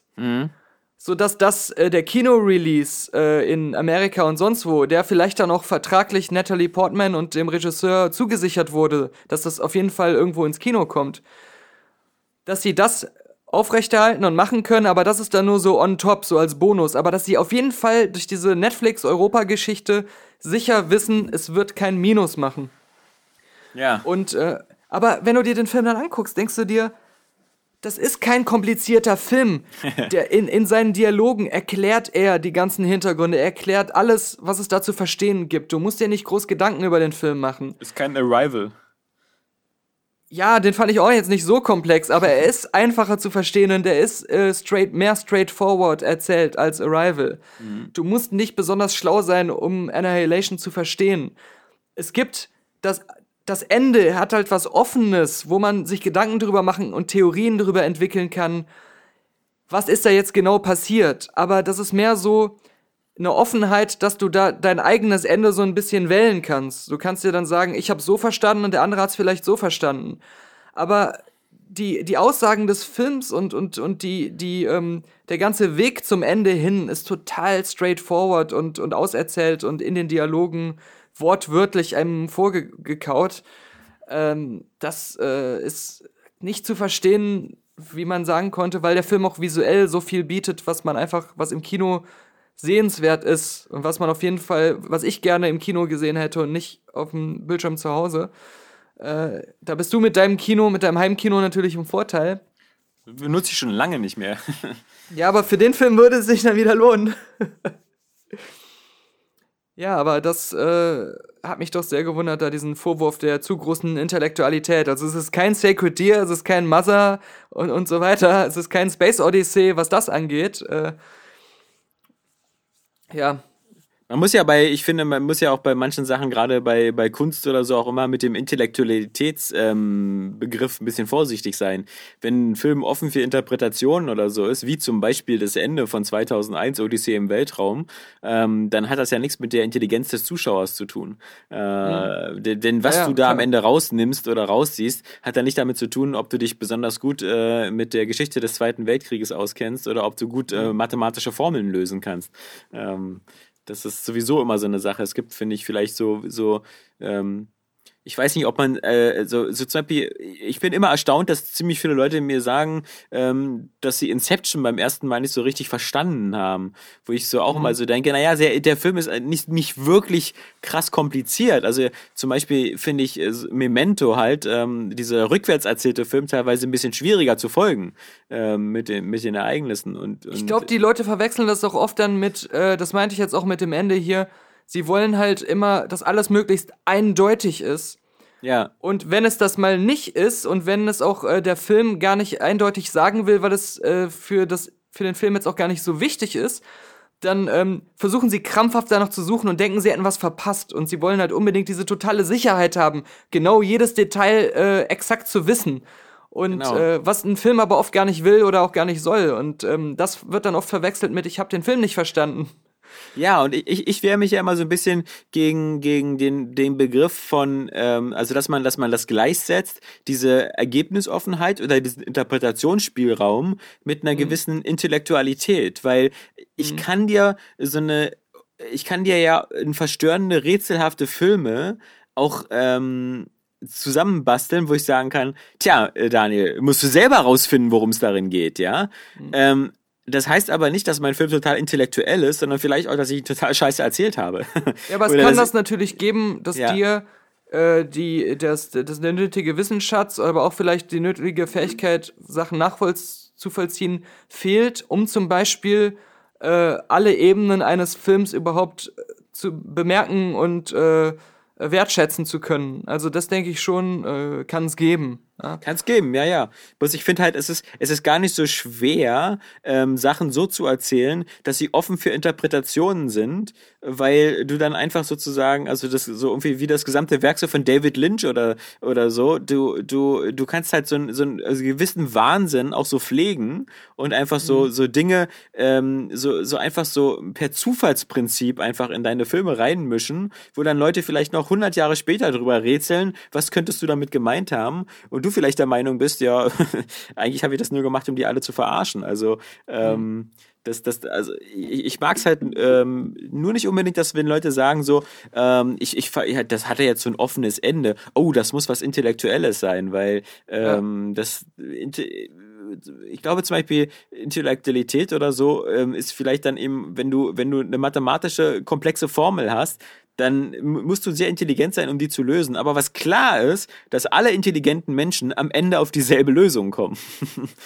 Ja, Bei, ja. bei, bei, bei, bei Filmen wie- nicht unbedingt, ja. eben, wie schon, schon erwähnt, irgendwie so ein Film wie Stalker, äh, du kannst den gucken und äh, kannst die Grundhandlung irgendwie verstehen. Äh, egal jetzt, äh, wie intellektuell du bist, aber du brauchst schon einen gewissen Intellekt, äh, um die ähm, eigentlichen Aussagen verstehen zu können, die eben nur durch Interpretationen erkennbar sind. Und diese, diese Metaebenen des Films überhaupt äh, zu sehen, dass die da sind. Äh, Ja. Dafür musst du schon ein bisschen intellektuell sein, ja. Auch bei so Filmen oft, die gesellschaftskritisch sind, die eine, eine Geschichte erzählen, wo aber diese Gesellschaftskritik nicht so offensichtlich ist im ersten Moment, sondern du musst sie durch Auseinandersetzung erstmal ähm, herausarbeiten. Äh, dafür ist dann das dann schon notwendig. Ich bin da halt immer ein bisschen gebranntes Kind, weil ich ja als, als ähm, jemand, der auch sehr aktiv im, im, im Deutsch-Leistungskurs äh, mich zum Beispiel mit Franz Kafka auseinandergesetzt habe. Und wenn du dir die, die, die Literatur von Franz Kafka anguckst, die, die passt ungefähr so in knapp sieben, acht kleine Bändchen. Ähm, da brauchst du nicht viel Platz im Regal freimachen. Wenn du dir aber die sekundäre Literatur, also die, die Werke über seine Literatur noch komplett hinstellen möchtest, müsst du vermutlich nochmal anbauen und noch ein paar neue Zimmer bauen. Weil, es zu ähm, viele Menschen weil's- gibt, die Schwierigkeiten haben, die Sachen zu verstehen. Ja, Scheinbar. äh, genau. Der, der Und- Markt regelt die Nachfrage, die Nachfrage regelt die, die, das Angebot. Und, und da, da, da bin ich halt auch immer so der Meinung, so dass, dass viele Sachen so, also dass, dass äh, wenn ich, wenn ich, wenn ich als Künstler ähm, so, so, so viele Sachen wie möglich nur vage andeute oder ähm, nicht ausformuliere, ähm, und je mehr Interpretationsspielraum ich gebe, desto mehr kann ich auch Tiefe vortäuschen oder, oder ja, Sachen. aber es ist jetzt ja? da, nein, nein, nein, so, so geht das nicht. Also das, das ist das, äh, das, das kannst du so nicht sagen, weil ähm, wenn du ein Kunstwerk machst, in dem du eine Tiefe haben willst oder in dem du ähm, einen Metatext oder eine ähm, Sozialkritik oder sowas unterbringen willst, dann äh, machst du ja das gerade verpackt in einer Geschichte, die verstanden und analysiert werden muss, weil sonst könntest du auch einen Sachtext schreiben über das Thema. Ich sag das nicht, nicht, dass es immer so ist. Ich sage nur, ich, ich wehre mich halt immer gegen den, diesen, diesen, diesen, diesen, diesen Ansatz, dass, dass Filme, die, also ich glaube, Mother ist nicht intellektuell. Also zum Beispiel, ja. Das ist, ähm, das, das, das ist nicht ein Film, Naja, du, wo auf du, eine Art schon, weil du musst, da, der Film ist ja sehr metaphorisch, das ist ja eine Allegorie im, im Ja. Grunde. Und Ja, da brauchst du natürlich ähm, das Hintergrundwissen, um diese Metaphern erkennen zu können. Du musst dich dann ein bisschen mit der Bibel auskennen und sowas und mit Religion und, und Kult und solchen Thematiken, weil du das sonst gar nicht siehst. Und gar nicht verstehen kannst. Ja, weiß ich nicht, ob das, also ich meine, aber dann ist ja natürlich ein riskantes Spiel, weil ähm, so Ja, beim, auch, beim, beim normalen Publikum der, der, der Unterbau, also für Bibeln oder so, ich halte zum Beispiel sehr oft den, den Woody Allen Humor der, der 70er und 80er Jahre, halt, den, den halte ich eher für ein eheres Beispiel für Intellektualität, weil du dann halt immer da dann auch ein gewisses Grundwissen über Geschichte und, und, und sowas haben musst, um manche Witze zu verstehen. Weißt du, das ist so ein, so ein besseres Beispiel. Die, die kannst du manchmal nicht verstehen, die Witze, wenn du halt nicht die Anspielungen verstehst oder so. Ähm, ich finde aber bei so bei subjektiven Sachen, so wie irgendwie, was das jetzt für mich bedeutet oder was ich als, als äh, Message aus dem Film rausziehe, hast du das halt vielleicht nicht immer unbedingt. Das ist, also ich, ich glaube, es gibt, es gibt Leute, die, die ich nicht als intellektuell bezeichnen würde, die vielleicht aber aus dem Film wie Mother was für sich rausziehen. Und Intellektuelle, Ja, die vielleicht nichts aus stimmt. diesem Film rausziehen. Das meine ich nur. Ja. Man, Aber muss ich nicht, meine, man muss nicht Einzelabiturient sein, um diesen Film zu verstehen. Nee, nee, genau. Aber, aber es ist halt so, man, man man kann das dann eher so sagen, jedem kann Mother gefallen, jeder kann aus Mother was für sich selbst interpretieren und, und daraus ziehen. Aber um die und die Ebene des Films äh, nachvollziehen zu können, musst du eine gewisse, ähm, ein gewisses Hintergrundwissen haben oder eine gewisse Fähigkeit, so Metaphern äh, verstehen und analysieren zu können, weil dieses Potenzial des Films dir sonst verschlossen bleibt. Aber dass du trotzdem an dem Film Gefallen finden kannst, das hat nichts mit Intellektualität zu tun, das ist, das ist klar. Das ist ja, wie ich gerade bei Stalker gesagt habe, du kannst ihn gucken und denken, okay, war straightforward so ein äh, ganz guter äh, postapokalyptisch wirkender Science-Fiction-Film in einem interessanten Setting. Aber wenn du eben nicht die Fähigkeit mitbringst, diese, diesen Metatext zu verstehen, den Tarkovsky auf jeden Fall auch unterbringen wollte, ganz klar, bleibt er dir einfach verschlossen. Das ist, muss ja jetzt nicht, das heißt ja nichts Schlechtes, aber Also erstmal muss ich sagen, ich habe das Spiel gespielt, ich weiß, wovon ich rede. ja, äh, das ist ja bestimmt dasselbe. Heißt ja auch Stalker. es Muss basiert ja- schon auf demselben Stoff. Also der Ja, Film war auch also- Vorbild, ja. Siehst du? Also und, und ich, ich sag das ja immer nur, weil ich das, ähm, ich, ich, ich, mag das halt nicht, wenn ähm, Filmkritiken sich versuchen, weißt du, es ist ja genauso, wie wir immer hassen diesen Satz, so es ist für Fans, der auch so dieser, dieser, dieser, dieser, dieser Totschlagpunkt ist nach dem Motto so, im Grunde will ich mir gar keine äh, objektive Kritik erlauben, weil ich sage, ähm, es gibt immer Leute, denen es gefällt und äh, wer, wer Scheiße mag, der wird auch diesen Film mögen. Also für Fans ist das Ja, ja. perfekte ähm, äh, Zitat und genauso ähm, finde ich, äh, aber das hatten wir auch schon in mehreren Podcasts, äh, finde ich es halt immer schwierig, wenn wenn Filmkritiken irgendwie sagen so, dieser Film wäre äh, intellektuell, nur um sich abzusichern, dass wenn ich nicht der Meinung deiner Kritik bin, ich Mhm. quasi nicht intellektuell bin. das ist so, wie wenn ich sagen würde so irgendwie, wer diesen Film mag, der ist ziemlich schlau. aber wer diesen Film nicht und mag, ist wohl Film, leider dumm. Film selbst, ein Film selbst kann auch gar nicht, glaube ich, gar nicht intellektuell sein. Also der den Film gemacht hat oder die Filmegucker, also der Zuschauer, Ja. dem kann man äh, das als ähm, äh, mit auf den Weg geben. Je, je intellektueller äh, du wirklich bist, umso mehr kannst du äh, rausholen aus diesem Film oder so. Aber du kannst dir niemals sagen, ein Film wäre intellektuell. ja. Ähm, aber die andere Sache ist auch eigentlich eine Filmkritik als Diskurs über den Diskurs, was eine Filmkritik eher sein sollte als eine Meinungsniederschrift, ja. ähm, müsste ja dann eigentlich nicht sagen, äh, der Film ist für Intellektuelle, sondern er müsste dir eine Interpretationshilfe an die Hand geben Ja. oder ähm, die rausarbeiten, was Genau. denn das Intellektuelle an dem Film ist, damit du gerüstet bist, das dann für dich auch entdecken zu können. Und, Genau, und oder, ja eben, oder vielleicht ähm, zum anderen Ergebnis zu kommen. Das ist Oder ja dieses, genau, dieses Kafka-Modell, ja. Bei, bei Kafka ja, ist ja ja, nicht genau, so, genau. dass, dass die Auch alle derselben Meinung sind, dass der Prozess oder die Verwandlung in eine Schabe oder so alles dasselbe aussagt. Aber Ja. zu sagen, im Grunde, der, der, der Film selbst ist ein Diskurs und wir starten jetzt, äh, ich als Filmkritiker, du als, als Zuschauer und als Leser, einen Diskurs über den Film ähm, und die Inhalte. Ähm, äh, das, das ist ja das und nicht irgendwie einfach nur ein Label drauf zu drücken. Und das ist Ja. auch das, was ich, was, sowas, was ich auch hasse. Ähm, genau, ja, ja. Wie gesagt, das ist, also ich, ich halte eben so diesen, diesen Intellektualitätsanspruch immer dann für angebracht, wenn Filme so sind, dass man sehr viel aufpassen muss die ganze Zeit, um, um nicht den, manchmal den Faden zu verlieren, weil das ist schon was, wo man sagen muss, so, das ist manchmal anstrengend, ja, das ist, das ist, das, aber das, das muss man mitbringen, also da verstehe ich es dann. Aber mal was ganz anderes zu sagen. Nach all diesen, wie gesagt, also bis jetzt so, ich, ich kann mich schon fast gar nicht mehr erinnern, so als, als Freund des, des äh, großen Mainstream-Kinos, wann ich so die letzten zwölf Monate irgendwas richtig Gutes gesehen gesehen habe, aber ich habe was Gutes als Serie mal wieder gesehen, nämlich ähm, The Orville. Ja, Okay, also cool. das, ähm, ich, ich finde das einfach, ähm, und das, das habe ich auch sowas von gebraucht nach, nach den 14 Folgen Star Trek Discovery, weil, weil das eben doch schon zeigt, dass, dass man das nicht alles so machen muss, ja, dass es da draußen noch Leute gibt und, und, und gerade äh, Seth MacFarlane, der ja ähm, vor allem halt durch äh, Family Guy und halt den beiden Ted-Filmen und hier äh, Million Ways to Die in the West bekannt ist, ähm, Die alle nicht so, also nicht alle gut waren. Nee, nee, ja, genau. Ted aber- 1 vielleicht noch, aber Genau. Ähm, und, und gerade der Million Days to Die in the West und so, der ist nicht so gut. Und ich muss auch sagen, auch vom Humor ist auch ähm, The Orville nicht so ein Schenkelklopfer, dass du die ganze Zeit da sitzt und so und, und dir da einen wegeierst. Ähm, es ist, so, es ist auch so, dass, dass, dass auch Seth MacFarlane so seine, seine Lieblingswitzecke hat, äh, so, so Peniswitze und sowas, die er da auch immer wieder mit reinbringt, aber in sehr dosiertem Maße. Aber es geht halt mir um was anderes. Dieser, dieser Look und der Feel und der humanistische Optimismus, der da drin steckt. Das ist etwas, was Star Trek anscheinend mittlerweile peinlich geworden ist. Äh, irgendwie eine Welt darzustellen, wo, wo, wo die einfach menschelt.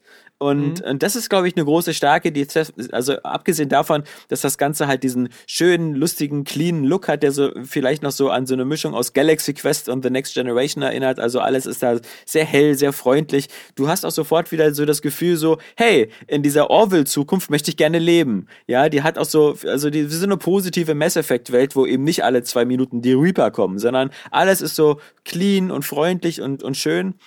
Und diese, diese Crew von diesem Raumschiff ist halt eben wieder so mit Menschen durchsetzt, die alle irgendwie sympathisch sind, aber ihre Schwächen haben, aber alle so down to earth sind. Und äh, die, der, der Kunstgriff natürlich, ähm, dass, dass Seth MacFarlane selber der Kapitän ist und dein erster Offizier seine Ex-Freundin, also oder Ex-Frau, die, die ihn betrogen hat, äh, wieder da mit an Sport ist. Das sind alles so, auch so, das sind alles so äh, zwischenmenschliche Sachen, die einfach, die, weißt du, die daran erinnern, dass das im Grunde alles Menschen sind. Und das Problem zum Beispiel bei Star Trek Discovery ist ja, diese ganzen Figuren, die da mitspielen, ob das so Michael ist oder der, der, der, das, das sind ja alles keine Menschen mehr. Die reagieren ja nicht mehr wie Menschen. Das sind so hocheffiziente Leistungsmaschinen und die einzige bei Discovery, diese komische Kiki da oder Tiki oder, oder sonst was, die irgendwie vor allem mit ihren Sommersprossen und den schrecklichen Locken auffällt, die versucht so ein bisschen Menschlichkeit reinzubringen. außer in einer Folge, wo sie eine Ja, bessere Frisur wo sie die bekommt. glatten Haare hat. Äh, statt zu sagen, und das, das, das spielt sie ja, später sagt, sie- macht sie ja noch eine Anspielung darauf, wo sie sagt, ja, sie erkennen mich vielleicht nicht wieder wegen den Haaren und so, wo ich denke so, aber hättest du aber die Frisur, gibt es kein Glätteisen an Bord der Discovery, ja? Also du siehst so viel besser aus, wenn du die Haare gelättet hast, mach dir doch mal diese scheiß Locken daraus. Aber egal, das ist ja gar nicht der Punkt. Der Punkt ist einfach so, dass ähm, dieses, diese also vor allem Seth MacFarlane, glaube ich, ist auch irgendwo ein Star Trek Nerd gewesen, dass er natürlich weiß, so irgendwie, er will auch diese ganzen kleinen coolen Momente zeigen, wie wenn man so das erste Mal das Raumschiff sieht und so, obwohl das natürlich aussieht, als hätte es hinten eher so eine Art, so ein Windelgriff oder so ein Tragegriff. Sieht so ein bisschen aus wie so, eine, so ein fliegender Gamecube da hinten mit dem Henkel. Aber egal, also er hat so, er, er trifft so viele von diesen, von diesen Punkten, ähm, die, die einfach, es macht Spaß, das zu sehen. Es macht Spaß, mit diesen, äh, diesen Figuren zu folgen, ja. Es ist, es Aber ist soweit ich gehört habe, ich habe Ja. auch schon mal ein paar Podcasts äh, gehört von Midnight's Edge, äh, wo Ja. sie über einzelne Folgen reden.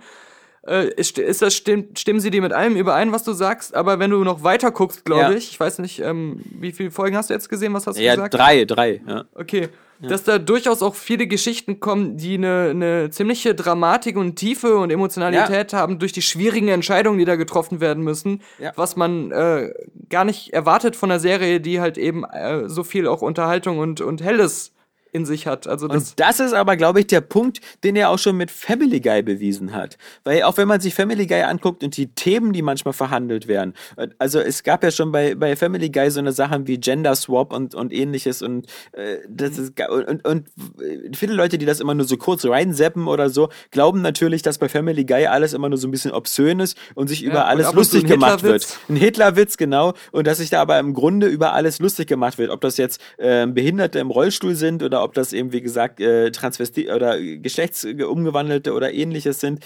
Ähm, das, der Punkt ist halt, wenn man sich halt, und ich habe ja schon auch so meine 100 Folgen Family Guy auf dem, auf dem Kerbholz, wenn man sich die Folgen anguckt, viele von denen sind auch zum Ende hin immer zutiefst menschlich. Und da sind sie Mhm. manchmal sogar, finde ich, menschlicher als die Simpsons, weil bei den Simpsons doch zu oft manchmal auch so einfach nur so, haha, also sich über bestimmte Sachen lustig gemacht wird, ohne dass da so eine, auch so, so, so eine menschliche Komponente noch ge gezogen wird. Eben das Verständnis für Minderheiten, Toleranz gegenüber von, von Andersdenkenden und Ähnlichen. Das hat Ja, bei den Simpsons war ja. das äh, früher ja auch besser. Also Ja, ja. gerade in den ersten Staffeln, die ja noch mehr so richtige Geschichten und weniger so Gag-Ansammlungen waren. Ähm, so eine schlechte Gag-Ansammlung wie heute. Ja.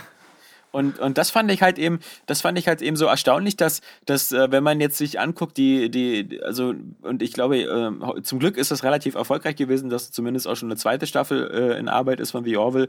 Wenn man sich halt anguckt, was, was ähm, allein schon in den ersten drei Folgen, die ich gesehen habe, was da eben für, für nette menschliche Momente drin sind. Und wenn ich mir dann angucke, die 14 Folgen Discovery, weißt du, die, die Star Trek-Serie, die wirklich nur wieder darin ist, so irgendwie Krieg und Action und hier kriegt einer auf die Fresse und, und dieses ganze unattraktive Klingonengeschwätz da, ähm, äh, was ja, man hat das Gefühl auch, ja. das ist so eine Mischung aus, äh, wir wollen äh, genug drin haben, dass die Fans so denken, geil, das kenne ich aus Star Trek, aber wir wollen sie auch provozieren. Wir wollen auch bewusst dann immer wieder so versuchen, edgy zu sein, Ja. um, um die Star Trek-Leute so anzupieksen. So. Ja, na, und wir wollen irgendwie, irgendwie. wir wollen, wir wollen nicht uncool wirken, ja? Wir wollen sie die coolen Kids sein, die auch so ein bisschen kiffen und auch die so ein bisschen so, auch so sich irgendwie die, die, die Augen mit Kajal irgendwie anmalen und so. Obdachlosen anzünden. Ja, genau, so wie coole Kinder das machen, ja. Auch mal so Mercedes-Sterne abreißen und, und so Leute treten und so. Wir wollen jetzt hier nicht die Nerd-Pussy sein. Und, und, und, und Zigarettenautomaten ja, ausrauben. Genau. Und Seth MacFarlane ist halt so dieser Abi-Streber, so ein bisschen, der aber auch geile Witze machen kann.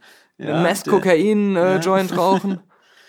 und ähm, deswegen, also ich bin, bin echt froh, dass das ähm, funktioniert und äh, ich bin auch froh, dass das ähm, auch gerade bei Star Trek-Fans halt so viel. Es ist halt ähnlich wie damals bei Galaxy Quest. Ich glaube, es gab ganz wenig Star Trek-Fans, die Galaxy Quest nicht mochten, weil sie, weil sie nie das Gefühl hatten, hier wird sich über irgendwas lustig gemacht, sondern hier ist eigentlich eher so, hier, hier wird sowas so ein bisschen so als Hommage oder so mit abgefeiert. Aber so nach dem Das haben Motto. ja auch alle geschrien nach Galaxy Quest 2, was ja leider eigentlich durch Ja. den Tod von Alan Rickman Ja. erst äh, so äh, vom Tisch ist. Eigentlich sollte es ja, glaube ich, sogar eine Galaxy Quest Serie geben, ähm, wo dann vielleicht so in den ersten Folgen auch noch die Kinofilmleute dabei sind. Ja. Aber ich finde es halt schön, dass es das eben noch gibt. Und, das, und vor allem, ich finde es halt auch so gut, weil man, man selber ja, also ich vor allem, ja dann auch so, man verliert ja manchmal so den Glauben so an manche Sachen, aber dass es da zumindest Leute noch so gibt, die so, so bestimmte, äh, die, die halt nicht in diesen depressiven Düsternistunnel wollen, wo alles nur noch immer Krieg und krass ist und so. Ich meine, das kann ja funktionieren. Ich bin ja ein großer Fan von Battlestar Galactica gewesen, von dem Reboot. Und der ist nun wirklich nicht irgendwie eine positive Zukunftsversion oder so. Ähm, der, der, der hat auch so seine Sachen, aber der zieht halt die Sache auf eine andere Geschichte halt schön durch. Und er hat keine scheiß Klingonen. Ähm, aber, aber das ist halt auch so ein bisschen was, wo mir halt manchmal dann eben noch die Zuversicht vielleicht wächst und immer noch das Vertrauen, dass halt so ein Tarantino Star Trek halt auch sehr interessant sein könnte, weil ich schon auch glaube, dass der eben eben auch noch so ein also ein Fan mit reinem Herzen ist. Genauso wie ich das eben äh, Seth MacFarlane unter, unterstellen würde. Genauso wie ich es mal Star Wars einigen Beteiligten nicht mehr unterstellen würde, ja. Also, die können mir halt nicht erzählen, dass sie mal Star Wars-Fans waren und, oder, oder wenn, dann haben sie es nicht richtig verstanden oder so, oder keine Ahnung. Also bei Solo, äh, Star Wars Story, Ja.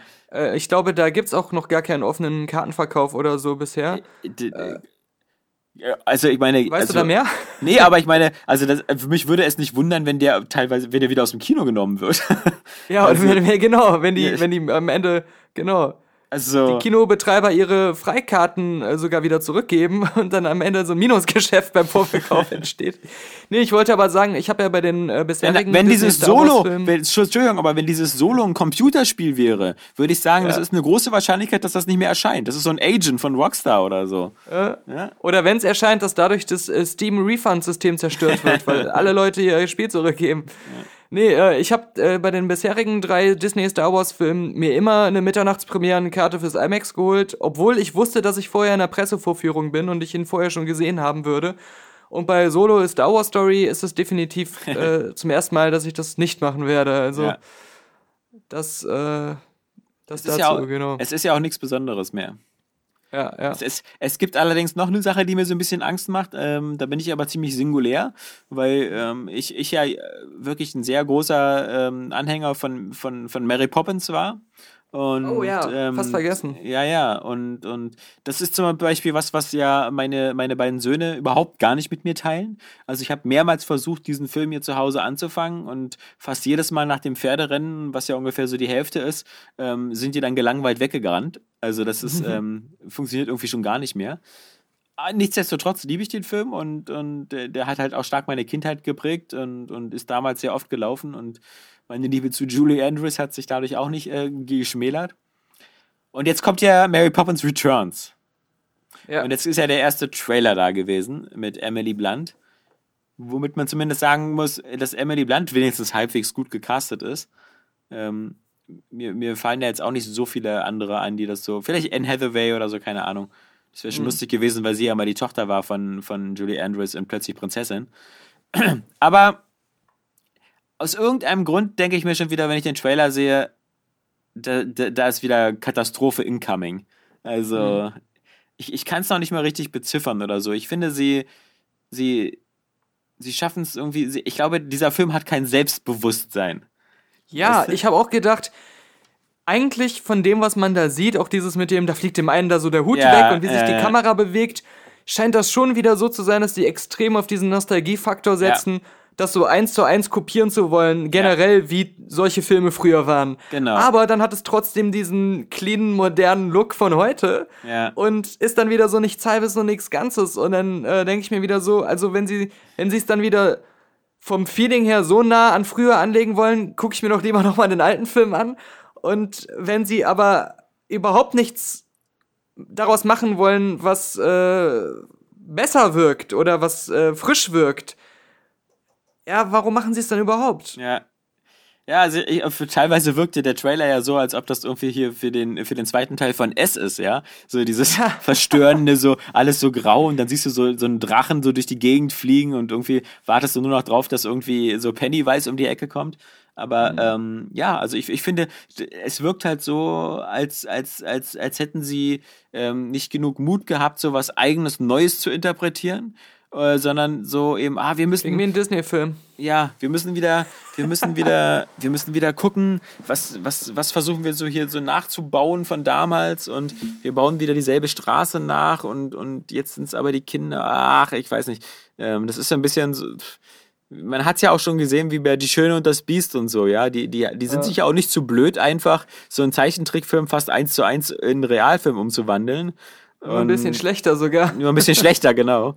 Und ähm, ich glaube, es gibt auch gewisse Kunstformen. Also man wird's ja sehen, ja, aber so eine, so eine, wie die, die, die, diese Sherman Brothers damals, die die ganzen Songs geschrieben haben für Mary Poppins, ja, die ähm, so- sowas nachzubauen. Also ich, ich, da bin ich gespannt, da habe ich so meine Zweifel, dass, dass, dass man das heutzutage noch hinbekommt, ja. Ähm, Ja, das ist wirklich diese so eine äh, gewisse Art von, ähm, dass du das Gefühl hast, so diese gerade diese kreativen Parts in in der Filme beim Filme machen. ja. Das waren äh, früher Jobs, die konnten für dich nur funktionieren, wenn du diese Selbstaufgabe und totale Passion hast, das wirklich machen zu wollen. Das war aber noch nicht so wie heute so wie ein normaler Beruf. Also heutzutage hast du ja das Gefühl, die meisten Regisseure, das sind einfach Ja. nur so Leute, die das Glück haben, einen sehr gut bezahlten Beruf zu haben, Ja. der aber trotzdem nach so sehr durchschaubaren, üblichen Mechanismen immer wiederholbar ist und so weiter. Genau. Und äh, das, das war da halt nicht so. Das war wirklich so, diese Leute, die das damals gemacht hatten, könnten genauso gut äh, als Musikanten auf der Straße gelandet sein. Aber sie haben diese Möglichkeit bekommen, Filme fürs Kino zu machen und opfern sich jetzt komplett dafür auf und würden das genauso tun, wenn sie, und wahrscheinlich haben sie damals noch nicht mal so viel Geld bekommen, wenn das auch nicht so gut bezahlt gewesen wäre oder so. Einfach, Ja, weil äh, fast. Also ich, ich würde halt sagen, also diese Leute, die teilweise damals auch für Disney gearbeitet haben, in den 50ern und 60ern und 40ern, das waren halt erstmal auch richtige Künstler mit richtig krassem Talent, die dann in dieser Branche dann eben auch wirklich ihr Bestes gegeben haben. Aber das waren jetzt nicht so Leute, die so irgendwie nichts konnten und sich dann da irgendwie so reingekniet haben, sondern das waren halt Leute, die, wenn sie das nicht geworden wären, hätten sie vermutlich irgendwie ihre eigene äh, ihren Jazzclub gehabt oder da was gemacht oder als Zeichner oder sowas. Also das, glaube ich, ist auch der Unterschied. Heute, heutzutage sind wirklich so, da, da wirkt es so, als ob du zum Arbeitsamt gehst und die Leute dir sagen so, naja, hier, wissen sie, Taxifahren. Wars-Film braucht ja, ja, genau. Wir, wir könnten sie da vermitteln. Trilogie zu vergeben. Ja. Also, nee, sie müssen nichts besonders gut können, ja. Das, das machen sowieso andere. Und Genau. man, man, an Kevin Smith sieht man es ja nur auch oft, ja. Also. Ja, ja stimmt. Der, der kann ja, also jede Folge, glaube ich, ich, keine Ahnung, aber von, von Supergirl, die er macht oder so, du wirst, wenn du die siehst, nicht von anderen Folgen unterscheiden können. Äh, Das, das, das, das, das, das, dass die Kunst des, des Regieführens keine große Kunst ist, das, das haben wir Star Trek-Fans ja schon immer früh gelernt, weil damals ja wirklich jeder Star. Trek-Schauspieler durfte da mal ran, ja. Und, und manche sogar einen Kinofilm noch machen. Ja, also ja, Jonathan manche Frakes, sogar- äh, naja, manche sogar zwei. Also Leonard Nimoy hat Stimmt. zwei Kinofilme gemacht. William Shatner durfte nur einen machen und Jonathan Frakes auch eben einen Film und mehrere Folgen der Serie. Aber bei den Serienfolgen, da durfte wirklich jeder mal ran. Also ähm, jeder, der, der das wollte. Es gab wohl einige, die, die hatten da keinen Bock drauf. Aber es kann wirklich nicht so, so, so, so komplex sein da. Ja, kann nicht so komplex sein, wie für Apple eine Firmenzentrale zu entwerfen, dann die tolle Idee zu haben, alle äh, Wände aus Glas zu machen. Und jetzt hört man immer wieder, das habe ich sogar bei Spiegel Online und nicht im Express gelesen, dass äh, Mitarbeiter den Notrufdienst anrufen und die Security, weil sie wieder gegen die Scheibe gelaufen sind. Also, Die, müssen, die müssen da so eine, so eine Vögel raufkleben, wie man das so an Fenster Ja, macht, damit Moment. Vögel nicht gegenfliegen. Ja. Das, also das Hauptproblem war einfach auch, dass die ähm, Türen und die Wände dann aus Glas waren und die dann nicht mehr wussten, wo die Tür und wo die Wand ist. Und dann haben sich äh, manche sogar so verletzt berichten oder als Insidern zufolge, dass die halt auch richtige ver krasse Verletzungen dann im Gesicht hatten, weil sie voll gegen die Glasscheibe gelaufen sind. Okay, was sind das für Leute? Wenn da eine Tür wäre, laufen sie dann auch voll mit dem Gesicht gegen die Tür, um die zu öffnen oder was? Aus Prinzip, ja. Aber Aber, immerhin, immerhin scheint dieses äh, scheiß äh, Gebäude ja schon fertig zu sein. Also das ist Ja, ja, das, das ist ja klar. Das immerhin, ja, also- Länger, genau. wäre das ja, aber- wäre das in Berlin Flughafen, dann ja. Okay, stimmt. Der ist sogar schon viel früher angefangen worden zu bauen, Ja. äh, muss man sagen. Aber äh, Da läuft aber auch keiner haben, gegen die Scheiben, weil da drin keiner rumläuft. Das ist natürlich praktisch. ja. Und deswegen haben Mitarbeiter dann, da wo die Türen sind, äh, Post-its und sowas dran gemacht, damit man weiß, ah, hier ist die Tür und nicht die Ja. Scheibe. Aber dann hat äh, Apple gesagt, äh, nee, das Ist- dürft ihr nicht mehr, hört auf, das macht ja das ganze Design kaputt, das verschandelt ja, den Look. Ja. Und deswegen aus Designgründen geht das leider nicht, ja. Wurden die jetzt wieder äh, entfernt. Da muss weiter die blutige Nase in Kauf genommen werden. Aber das nur eine kleine Geschichte, eine kleine Schadenfreude, äh, weil wir neidisch sind auf die Leute, die bei Apple arbeiten. Ich finde es immer geil, dass Schadenfreude ein Wort ist, das die Amerikaner aus dem Deutschen übernommen haben. ja, ja, klar. Schadenfreude. Auch ja? so Wörter wie Angst oder so. Ja, genau, Durchaus ja. ja. auch. Wobei vier gibt's ja, aber dieses so German Angst und so, klar. Mhm. Aber ich meine, also wie gesagt, Angst und vier sind ja ungefähr so dasselbe, aber für Schadenfreude gibt's wirklich kein englisches Wort. Was, was auch im Englischen oft benutzt wird, ist Doppelgänger. Ja, naja. Na und natürlich Ja. Kindergarten. Auf jeden Fall kann ich noch hinweisen darauf, dass es äh, zu Annihilation eine längere letzte Filmkritik-Podcast von Patrick und mir gibt mit einer, wo wir auch im separaten Spoiler-Teil mehrere unsere durchaus abweichenden Interpretationen und auch durchaus ein paar Streitigkeiten über die Qualitäten des Films. Ja, da, da, ist, da scheint ja einer von euch beiden nicht intellektuell genug zu sein. Ja, ich glaube Ja. auch. Übrigens, lustiges, lustige Geschichte noch, ähm, nicht, nicht besonders, ich fänd's gar nicht so witzig, das Spiel, aber auf, äh, glaube ich, iPhone und anderen Plattformen gibt's jetzt dieses Part-Time-UFO. Und das Lustige ist halt nur, dass es, ähm, dass man so ein kleines UFO spielt, was so kleine Mini-Aufgaben machen muss, so Sachen reparieren. Und der einzige Clou an der ganzen Geschichte ist, ist, dass das ähm, von diesem HAL Labor Lab Laboratories ist, ähm, die immer diese ganzen früher diese auch diese Nintendo-Spiele machen, wie Kirby oder halt auch ähm, Picross äh, 3D und, und ähnliche. Das ist eigentlich so ein, so ein einer von diesen wirklich ähm, Nintendo-Superlieferanten. Ich glaube, bei ich glaube, oder hat er damals nur geholfen oder der, der äh, Satoru Iwata oder so, der hat da früher auch mal gearbeitet bei HAL. Und das ist halt wirklich äh, so für 5 Euro so ein, so, ein, so ein recht kleines Spiel, ist halt wirklich nur so ein Geschicklichkeitsspiel. Dieses UFO bezieht sich halt auch darauf, weil ja diese, diese, diese in Japan, diese, diese Capsule-Toys-Sachen immer diese UFOs heißen, wo du mit dieser, die Kralle, wo du mit Ah, so einer okay. Kralle runterkommst. Und all diese Spiele basieren immer darauf, dass du so ein UFO bist, der so eine Kralle hat. Aber du musst halt trotzdem, ist halt so ein bisschen so eine Physik-Engine und musst halt immer irgendwelche so eine kleinen Sachen machen, so wie irgendwelche äh, Fische richtig fangen oder Säulen aufstellen, damit du da. Äh, also die holen schon wieder, das ist so wieder Klingt in der Beschreibung jetzt zwar nicht so spannend.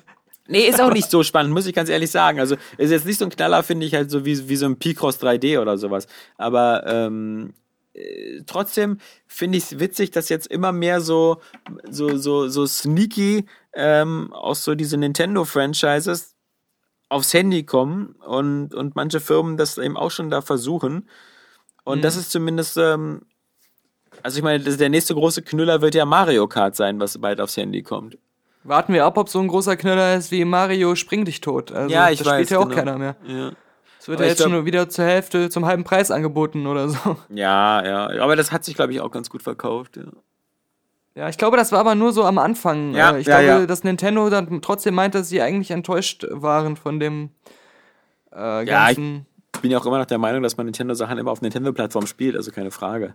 Aber ich fand's halt ähm, ganz, ganz. Ich meine, wenn du, ein- wenn du ein, ein gutes Handyspiel hast, das äh, richtig Spaß macht und jeder einfach haben will, Ja. dann denke ich mal, ist das doch eine Fir für eine Firma, die sowieso Spiele auf großen Plattformen macht, einfach so ein geiler Steady Income nebenbei. Ja. Weißt du, weil da, da verdienst du doch über Jahrzehnte hinweg, wenn das Spiel wirklich gut ist, einfach so, ohne dass du dich noch weiter groß drum kümmern musst, außer ab und zu mal so ein Update, wenn es wieder ein neues iOS gibt oder ein neues Android. Äh, da hast du dann deine zwei Update-Mitarbeiter und ansonsten generiert es doch immer weiter einfach dann schön nebenher so ein bisschen Einkommen. ja, keine Ahnung. Ich meine, dieses Player Unknowns Battle, Battleground ist ja jetzt auch für, kommt ja auch für Handys raus. Wer das da spielt, keine Ahnung, ja. Ähm, aber ich glaube, die einzigen, die da mal ganz gut mit dabei waren, waren EA. Also, weil deren Star Wars-Spiele, glaube ich, laufen auf den Handys teilweise besser und profitabler als die, die auf den Heimkonsolen da. Naja. Gerade dieses Galaxy of Heroes und ähnliches da. Obwohl sie halt äh, sogar komplett darauf basieren, was bei den großen Spielen dann so Ja. kritisiert wird. Ja, klar, Lootboxen. Ja, Pay-to-Win, Lootboxen, all das, genau.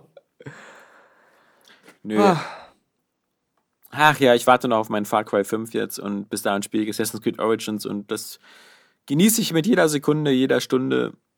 Was, was, was, was übrigens geil ist, ist bei so Spielen wie Origins, also dass, dass bei, bei so Spielen wie Assassin's Creed Origins, ist, dass dir dann wieder auffällt, dass du jetzt langsam nicht mehr zu den alten Teilen zurückgehen kannst, weil die natürlich immer so viele Komfortfunktionen und so reinbringen, die du dann später in äh, anderen Spielen vermisst. Also das ist, ähm, das ist schon, schon ganz witzig, was ich wirklich ganz nett finde, als jemand, der beim Spielen immer ganz gerne so nebenbei vaped, ist dieses, nicht nur, dass es da eine, eine komfortable Schnellreisefunktion gibt zu den ganzen Türmen, die du schon hast, sondern du steigst ja dann so auf dein Pferd und dann reitest du zum nächsten Missionspunkt und wenn du zum Beispiel dein X gedrückt hältst, dann äh, macht das Pferd so Autopilot und reitet alleine Ah. zum nächsten Missionspunkt.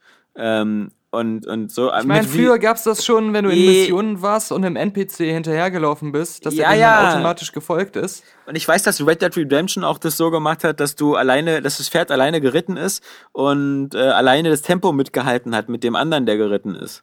Aber ich glaube Ja, nicht, genau, dass der, genau. dass der selbstständig zu so einem, mit Autopilot zu so einem Missionsziel gelaufen ist. Nee, nee. Das Was ist, auch so ähnlich war, war bei World of Warcraft, dass du halt einfach anderen äh, Spielern automatisch folgen konntest und dann selber nicht mehr auf der Tastatur überhaupt irgendwas drücken musstest. Hm. Das, was dann stimmt. immer dazu geführt hat, dass alle nicht der sein wollten, der, Der die, Gruppe, die komplette Gruppe hinter sich herziehen muss. Alle anderen so AFK.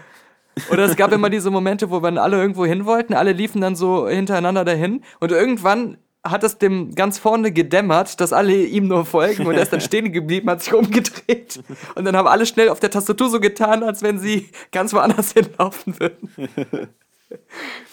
Ja, das Ja, stimmt, ja. aber das sind halt so, so, so nette, nette ähm, Komfortfunktionen, die ich, die ich da immer, Hm. immer ganz cool finde. Und ich bin, bin gespannt, was ähm, sie jetzt noch bei. Also ich, ich finde es auch immer wichtig, dass sie diese Open World äh, Maps immer schön, schön klar strukturieren mit so, was du zu tun hast und was nicht und so. Und deswegen bin ich gespannt, was sie da noch so für kleine Verbesserungen. Immerhin kann man jetzt, das ist jetzt für dich nicht so interessant vielleicht, aber du kannst jetzt ja Far Cry 5 auch komplett die ganze Zeit im Koop durchspielen.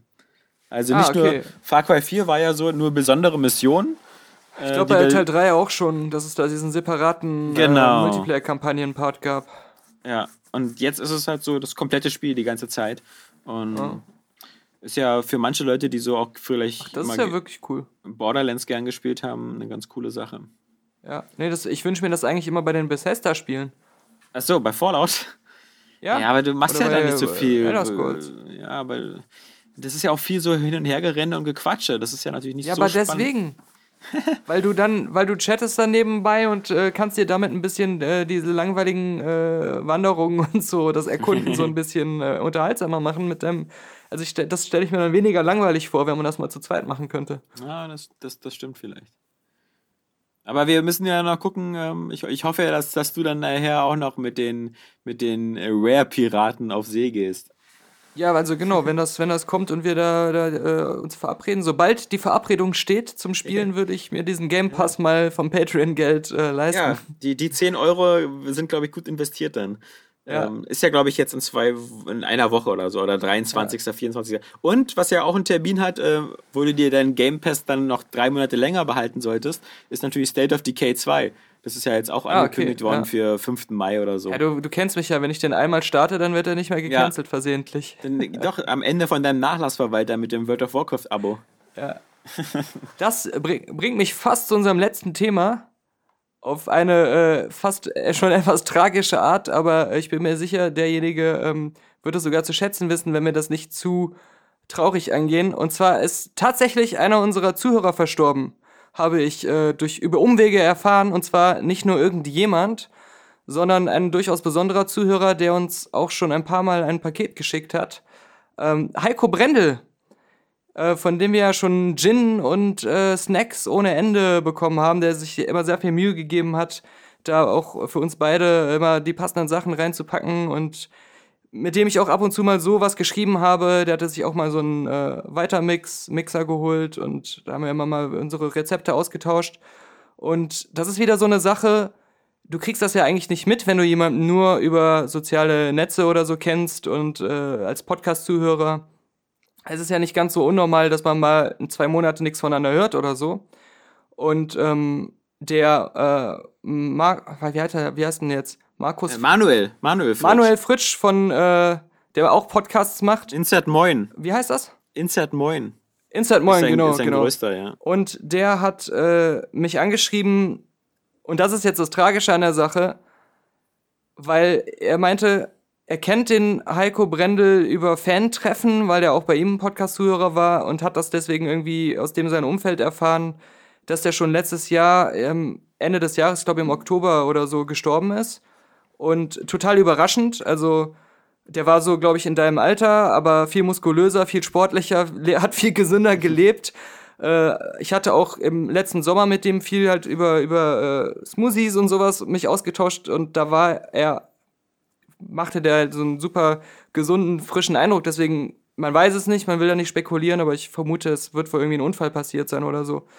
Ähm, aber der ähm, Manuel hat mir dann geschrieben, wir sollen uns nicht wundern, dass der Patreon-Pledge nicht durchgekommen ist, äh, weil äh, der wohl noch die letzten Monate bei denen, wo er angemeldet war, wo er Patron war. Und wir machen so oft Witze darüber, aber es ist jetzt wirklich passiert. Also äh, weiter gezahlt hat erstmal, bis jetzt sein Konto geschlossen wurde oder was auch immer. Und jetzt deswegen dass äh, der Scheck gebounced ist. Kam sehr überraschend, aber ich dachte, ohne das jetzt äh, zu, zu, zu sehr in die Trauerecke zu schieben, weil ich äh, einfach weiß, dass der Heiko da selbst nicht so ein Typ war und der sich lieber wünscht, dass wir äh, ihn mit einem äh, fröhlichen Auge und einem herrlichen Prost verabschieden.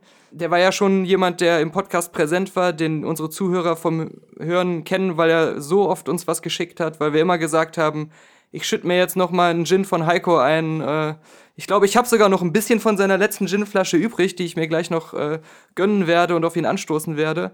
Äh, das, das muss hier noch mal ausführlich ähm, Erwähnung finden und äh, lasst uns mit einem guten Salut äh, nicht den Fehler machen, sowas zu sagen wie der hört jetzt unsere Podcasts im Himmel, Im Himmel, wo Helmut ja. Kohl regiert und Johnny Cash Musik macht oder so. Ja. Aber äh, wir werden ihn in guter Erinnerung behalten und ähm, ja, sind auch etwas traurig natürlich. Ja, natürlich. Ich meine, es dauert ja nicht lange, bis wir ihm folgen. Also, Ja, äh, richtig.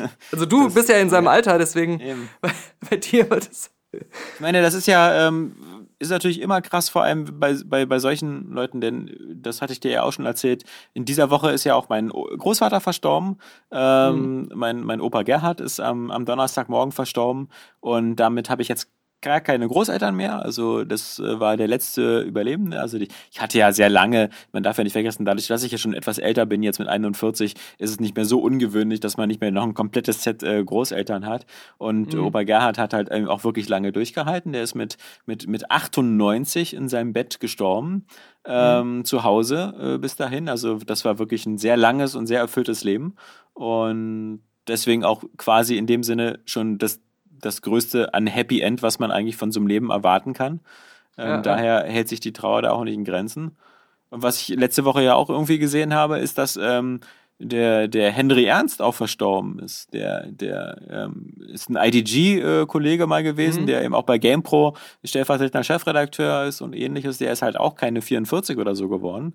Also das ist schon, ähm, ich, will da nicht immer irgendwie sagen, so, oh, die Einschläge kommen näher, weil das sind halt wirklich, wie du schon sagst, manchmal können es Unfälle sein, manchmal äh, die, die bizarrsten Sachen oder halt, wie, wie bei meinem Opa halt, so der perfekte Abgang am Ende eines langen und erfüllten und glücklichen Lebens, ähm, Ja, ohne Krankheiten. Von jetzt an dein. Sterbevorbild. Mein Sterbevorbild, ja.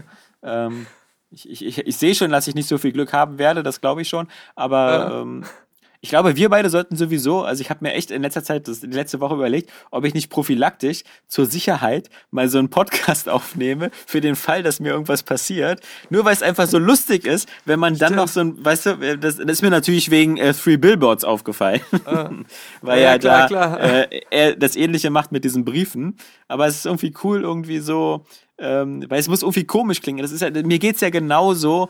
Ich höre ja immer noch, hatte ich ja schon tausendmal erzählt, diese immer regelmäßig diese Giant Bomb Podcasts und zwar die aktuellen, aber ich höre auch immer die vor fünf Jahren. Und jetzt bin ich ja langsam in der in der Zeit, wo also wo es nur noch wenige Ausgaben gibt, ähm, wo wo der Ryan Davis dann eben verstorben ist.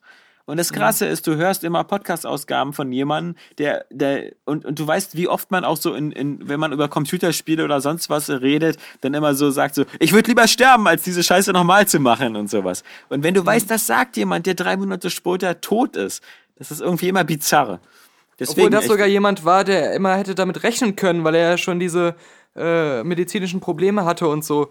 Ähm, ja, aber ich glaube, ich glaube, es war, er war ihm nicht bewusst, dass es so krass ist. Der hat ja, ja, so weil eine er auch komische, so dran gewöhnt war an, daran. Also genau. Der ja. hatte ja auch so eine komische Narkolepsie oder so, dass der irgendwie irgendwie im Schlaf manchmal aufgehört hat zu atmen. Sowieso Mhm. eine komische Sache. Aber ja klar, aber das ich, es ist genauso wie, es kann ja immer, es ist sehr, sehr unwahrscheinlich, aber kann natürlich immer sein, dass ich irgendwie morgen auch vom Auto überfahren werde. Und dann sind natürlich manche Sätze im Podcast auch immer vom komischen Kontext, ja.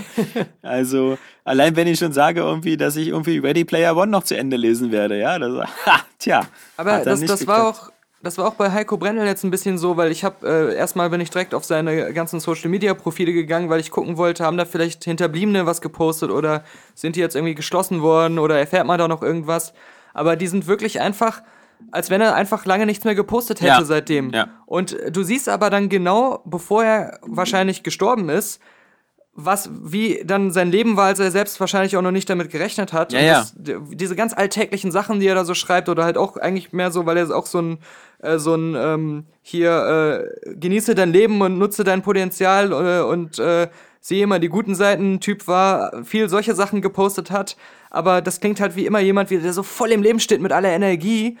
Und ähm, du, du siehst aber nie dann so ein so ein Übergang oder so. Das ist Nee. dieses abrupte, nee, da kam dann einfach nichts mehr, aber als Außenstehender könntest du auch denken, er lebt gerade noch. Also ist ganz komisch, wenn man das dann so sieht. Ja, das ist, wie gesagt, äh, das letzte Mal wurde ich stutzig, als ich äh, mit meiner Frau und wir uns gegenseitig bei Facebook als digitale Nachlassverwalter eingetragen haben. Ja, ja, Dass, genau. dass du, dass du im Falle deines Absterbens da den anderen äh, dein Konto administrieren kann. Also das, das, das sind alles so Fragen, die, die unsere Generation dann hat. So, wem vermache ich meine Steam- und Playstation-Bibliothek? Wer kümmert sich um mein Facebook-Profil? Und Ich dachte mir gerade so, ah gut, dass wenigstens von meinen Familienmitgliedern meine Mutter bei Facebook ist, dann könnte ich das ja mit ihr gegenseitig machen. Aber dann war es wieder so, Dann könnte sie aber auch meine ganzen Privatnachrichten lesen, wo ich irgendwelche Gruppensex-Dates vereinbart habe oder so. Ich, glaub, ich glaube nicht. Äh, Ah, ja. gut. Deswegen sollte ich auch schnell so einen erklärenden Podcast, so einen Rechtfertigungspodcast Ja, aufnehmen, wie du ihn planst. So, so eine fünf Stunden, es tut mir leid. Ja. Ja. Der Gitarrenmann, der, der scheint aber Spielt auch heute schon, nur für Heiko. Ja. Das ist, das ist doch ganz klar. Und äh, deswegen diesmal gibt es auch kein letztes Wiki, sondern wir, wir, wir gedenken noch einmal für ein paar Minuten Gitarrenmusik und ähm, hoch das Glas Gin. Genau. hoch das Glas Gin, genau. auf, auf Heiko.